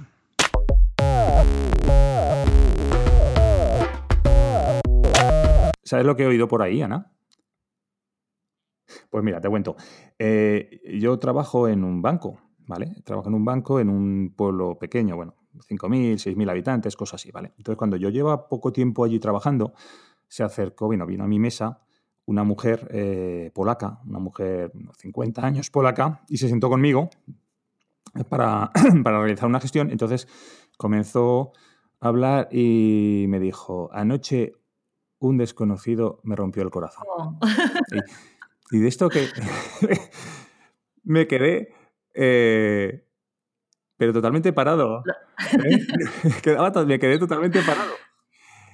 Em, porque además, eh, esta mujer polaca era la dueña, o era, es de hecho, la dueña del, burdel del pueblo, bueno, de lo que toda la vida se ha llamado puticlub. Bueno, pues la dueña del puticlub era esta mujer. Entonces yo me quedé absolutamente estasiado cuando me dijo anoche un desconocido me rompió el corazón. Pero tú, la sabías que era la dueña del puticlub. Sí, sí. Yo sabía que era la dueña del puticlub. Eh, era la primera vez que hablaba con ella, no había, hablado nunca con ella, ¿eh? pero sí que sabía que era la dueña. Y, y de esto que te quedas callado porque es un momento tan mágico que, en una cosa tan, eh, tan triste y tan aburrida como es un banco y tan, tan fría, ¿no? Y tan de números, se te siente alguien delante y te diga, anoche un desconocido me rompió el corazón. Entonces, eh, yo debí poner una cara, pues eso, de, estar contemplando magia o, poesía naciendo en vivo, que mi compañero, que estaba en la mesa de al lado y que sí que es de allí del pueblo y tal, eh, se me quedó mirando, sonrió y me dijo, dice, es que lo que te estás confundiendo. Me dijo, lo que te está diciendo es que el corazón de neón rosa que anuncia eh, su establecimiento, dice, anoche lo rompió alguien, y entonces viene a cobrar el seguro, viene a que demos parte del seguro para cobrarlo. O sea, que tenía asegurado el corazón, muy bien. Tenía asegurado el corazón, que es una cosa también muy mágica tener asegurado el corazón. Pues esta chica tenía... Y eh, eh, ahora que estamos, te puedo hacer una consulta, ¿en el banco aseguráis corazones? Pues yo creo que nosotros no, pero debería ser una cosa que sería muy planteable. Sí. Habría que, lo que no sé si tendríamos que hacer alguna especie de, análisis previo del corazón para ver si lo tienes sano, si, si tú vas a, poder resistir las, eh, las roturas, las eh, si vas a poder recomponer el corazón, las grietas, si lo vas a poder coser luego los pedacitos que te queden. Eh, igual igual deberíamos mandar un manita, ¿sabes eso que tienen los seguros que cuando se te rompe algo te mandan a alguien para que te lo arregle? Pues el servicio técnico de corazón. El servicio técnico de corazones, sería fabuloso, sería un seguro estupendo, ¿verdad? Sí. Pues fíjate tú como una cosa tan... Avísame cuando lo tengáis, por favor. Eh, una cosa tan, tan prosaica como es ir a dar un parte de seguro porque se te ha roto un neón, si la otra persona hmm. interpreta otra cosa, se puede convertir en algo súper poético y súper mágico. Yo te puedo asegurar que fue un momento que yo decía, no, me lo puedo creer lo que está pasando. Digo, me viene a decir una señora que le han roto el corazón. Digo, esto es maravilloso. Es la primera vez que, uno se sienta a trabajar en el banco y dices, joder, qué cosa más bonita me está pasando. pues no, pero luego, eso fue mi interpretación. ¿No le dijiste, a ver? no, no. Claro, yo creo que también que la otra debía estar mirándome con cara como diciendo, pero este gilip ¿Qué le pasa? ¿Por qué me mira así? Claro, Claro, también tiene que ver, me imagino, que ella no era española y entonces eh, eh, para ella lo que te estaba diciendo no era lo que te estaba diciendo, ¿no? Claro, ella era la forma de O sea, que a lo mejor si fuera, si fuera una mujer española que tiene un corazón de neón, te hubiera, hubiera hablado del neón y de... O quizás eh, quiso jugar un poco también a, no, yo, creo que hacer poesía. No, creo que quisiera jugar a hacer poesía, yo creo que era lo que la primera opción eso no la frase hecha, lo de romper el corazón. Eh, claro, tú cuando hablas en un idioma que no es el tuyo te quedas con muchas frases hechas y yo creo que esta frase hecha de romper el corazón le sonó y la aplicó, pero, te puedo asegurar que para mí fue un momento súper especial. Y es una, vamos, y de hecho es una anécdota que me he quedado. Eh, eh, a todos nos pasan estas cosas, ¿no? Si estás atento a las palabras y a lo que pasa, puedes descubrir muchos momentos mágicos.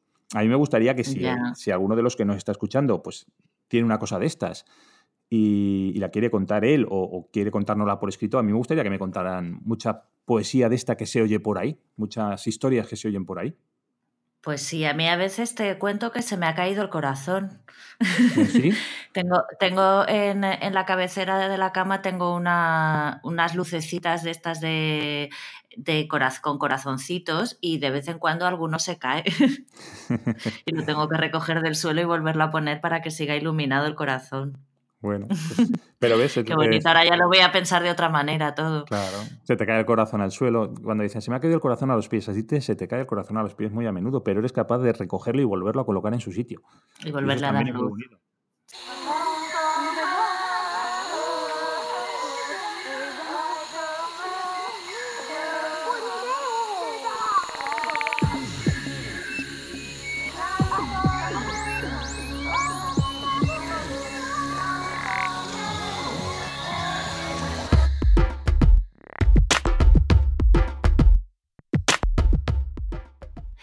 Bueno, pues ya llegamos al final del programa y ha durado un poquito más de lo que queríamos, ¿no? Sí, hemos logrado fracasar en nuestro intento de ser comedidos. Sí, hemos fracasado estrepitosamente, que me gusta esa expresión. Eh, ¿Quieres recordar la web del programa para nuestros oyentes? Sí, mira, eh, este episodio es el primero, pero este y todos los que vengan de aquí en adelante eh, estarán colgados en www.cerrarlibroalsalir.com y donde también tendréis las maneras de contactar con nosotros por si nos queréis contar algo. Muy bien, pues nos queda agradecer a unas cuantas personas que han colaborado con nosotros. Eh, para empezar a nuestra madrina, que la nombramos ya madrina del programa Ángeles Sánchez, que nos dio el nombre del programa Cierra el libro al salir, que nos encanta. De hecho, nos dio bastantes nombres a elegir y, todos eran muy buenos y al final elegimos este. Sí, la verdad es que había unos cuantos nombres buenos, a lo mejor algún día los contamos. También queremos agradecerle a Charles Matuszewski por la música del programa y los jingles que vienen de la misma canción que se llama Jump Around y a Elmar Geisler por toda su colaboración y también por la creación del logo, eh, especialmente para, para, el programa. Y bueno, yo te quiero dar las gracias a ti por invitarme a, embarcarme contigo en esta aventura. Y yo te doy las gracias a ti por decir que sí y ayudarme en, esto que programa que, al ser el primero no, tiene un poquito más de trabajo y de esfuerzo que supongo tendrán los siguientes. Sí, nada, los próximos los haremos de una hora y mucho más rápido. Exacto.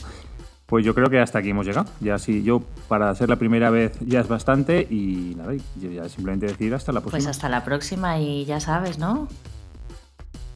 Tierra libre al salir. Eso, tierra libre al salir.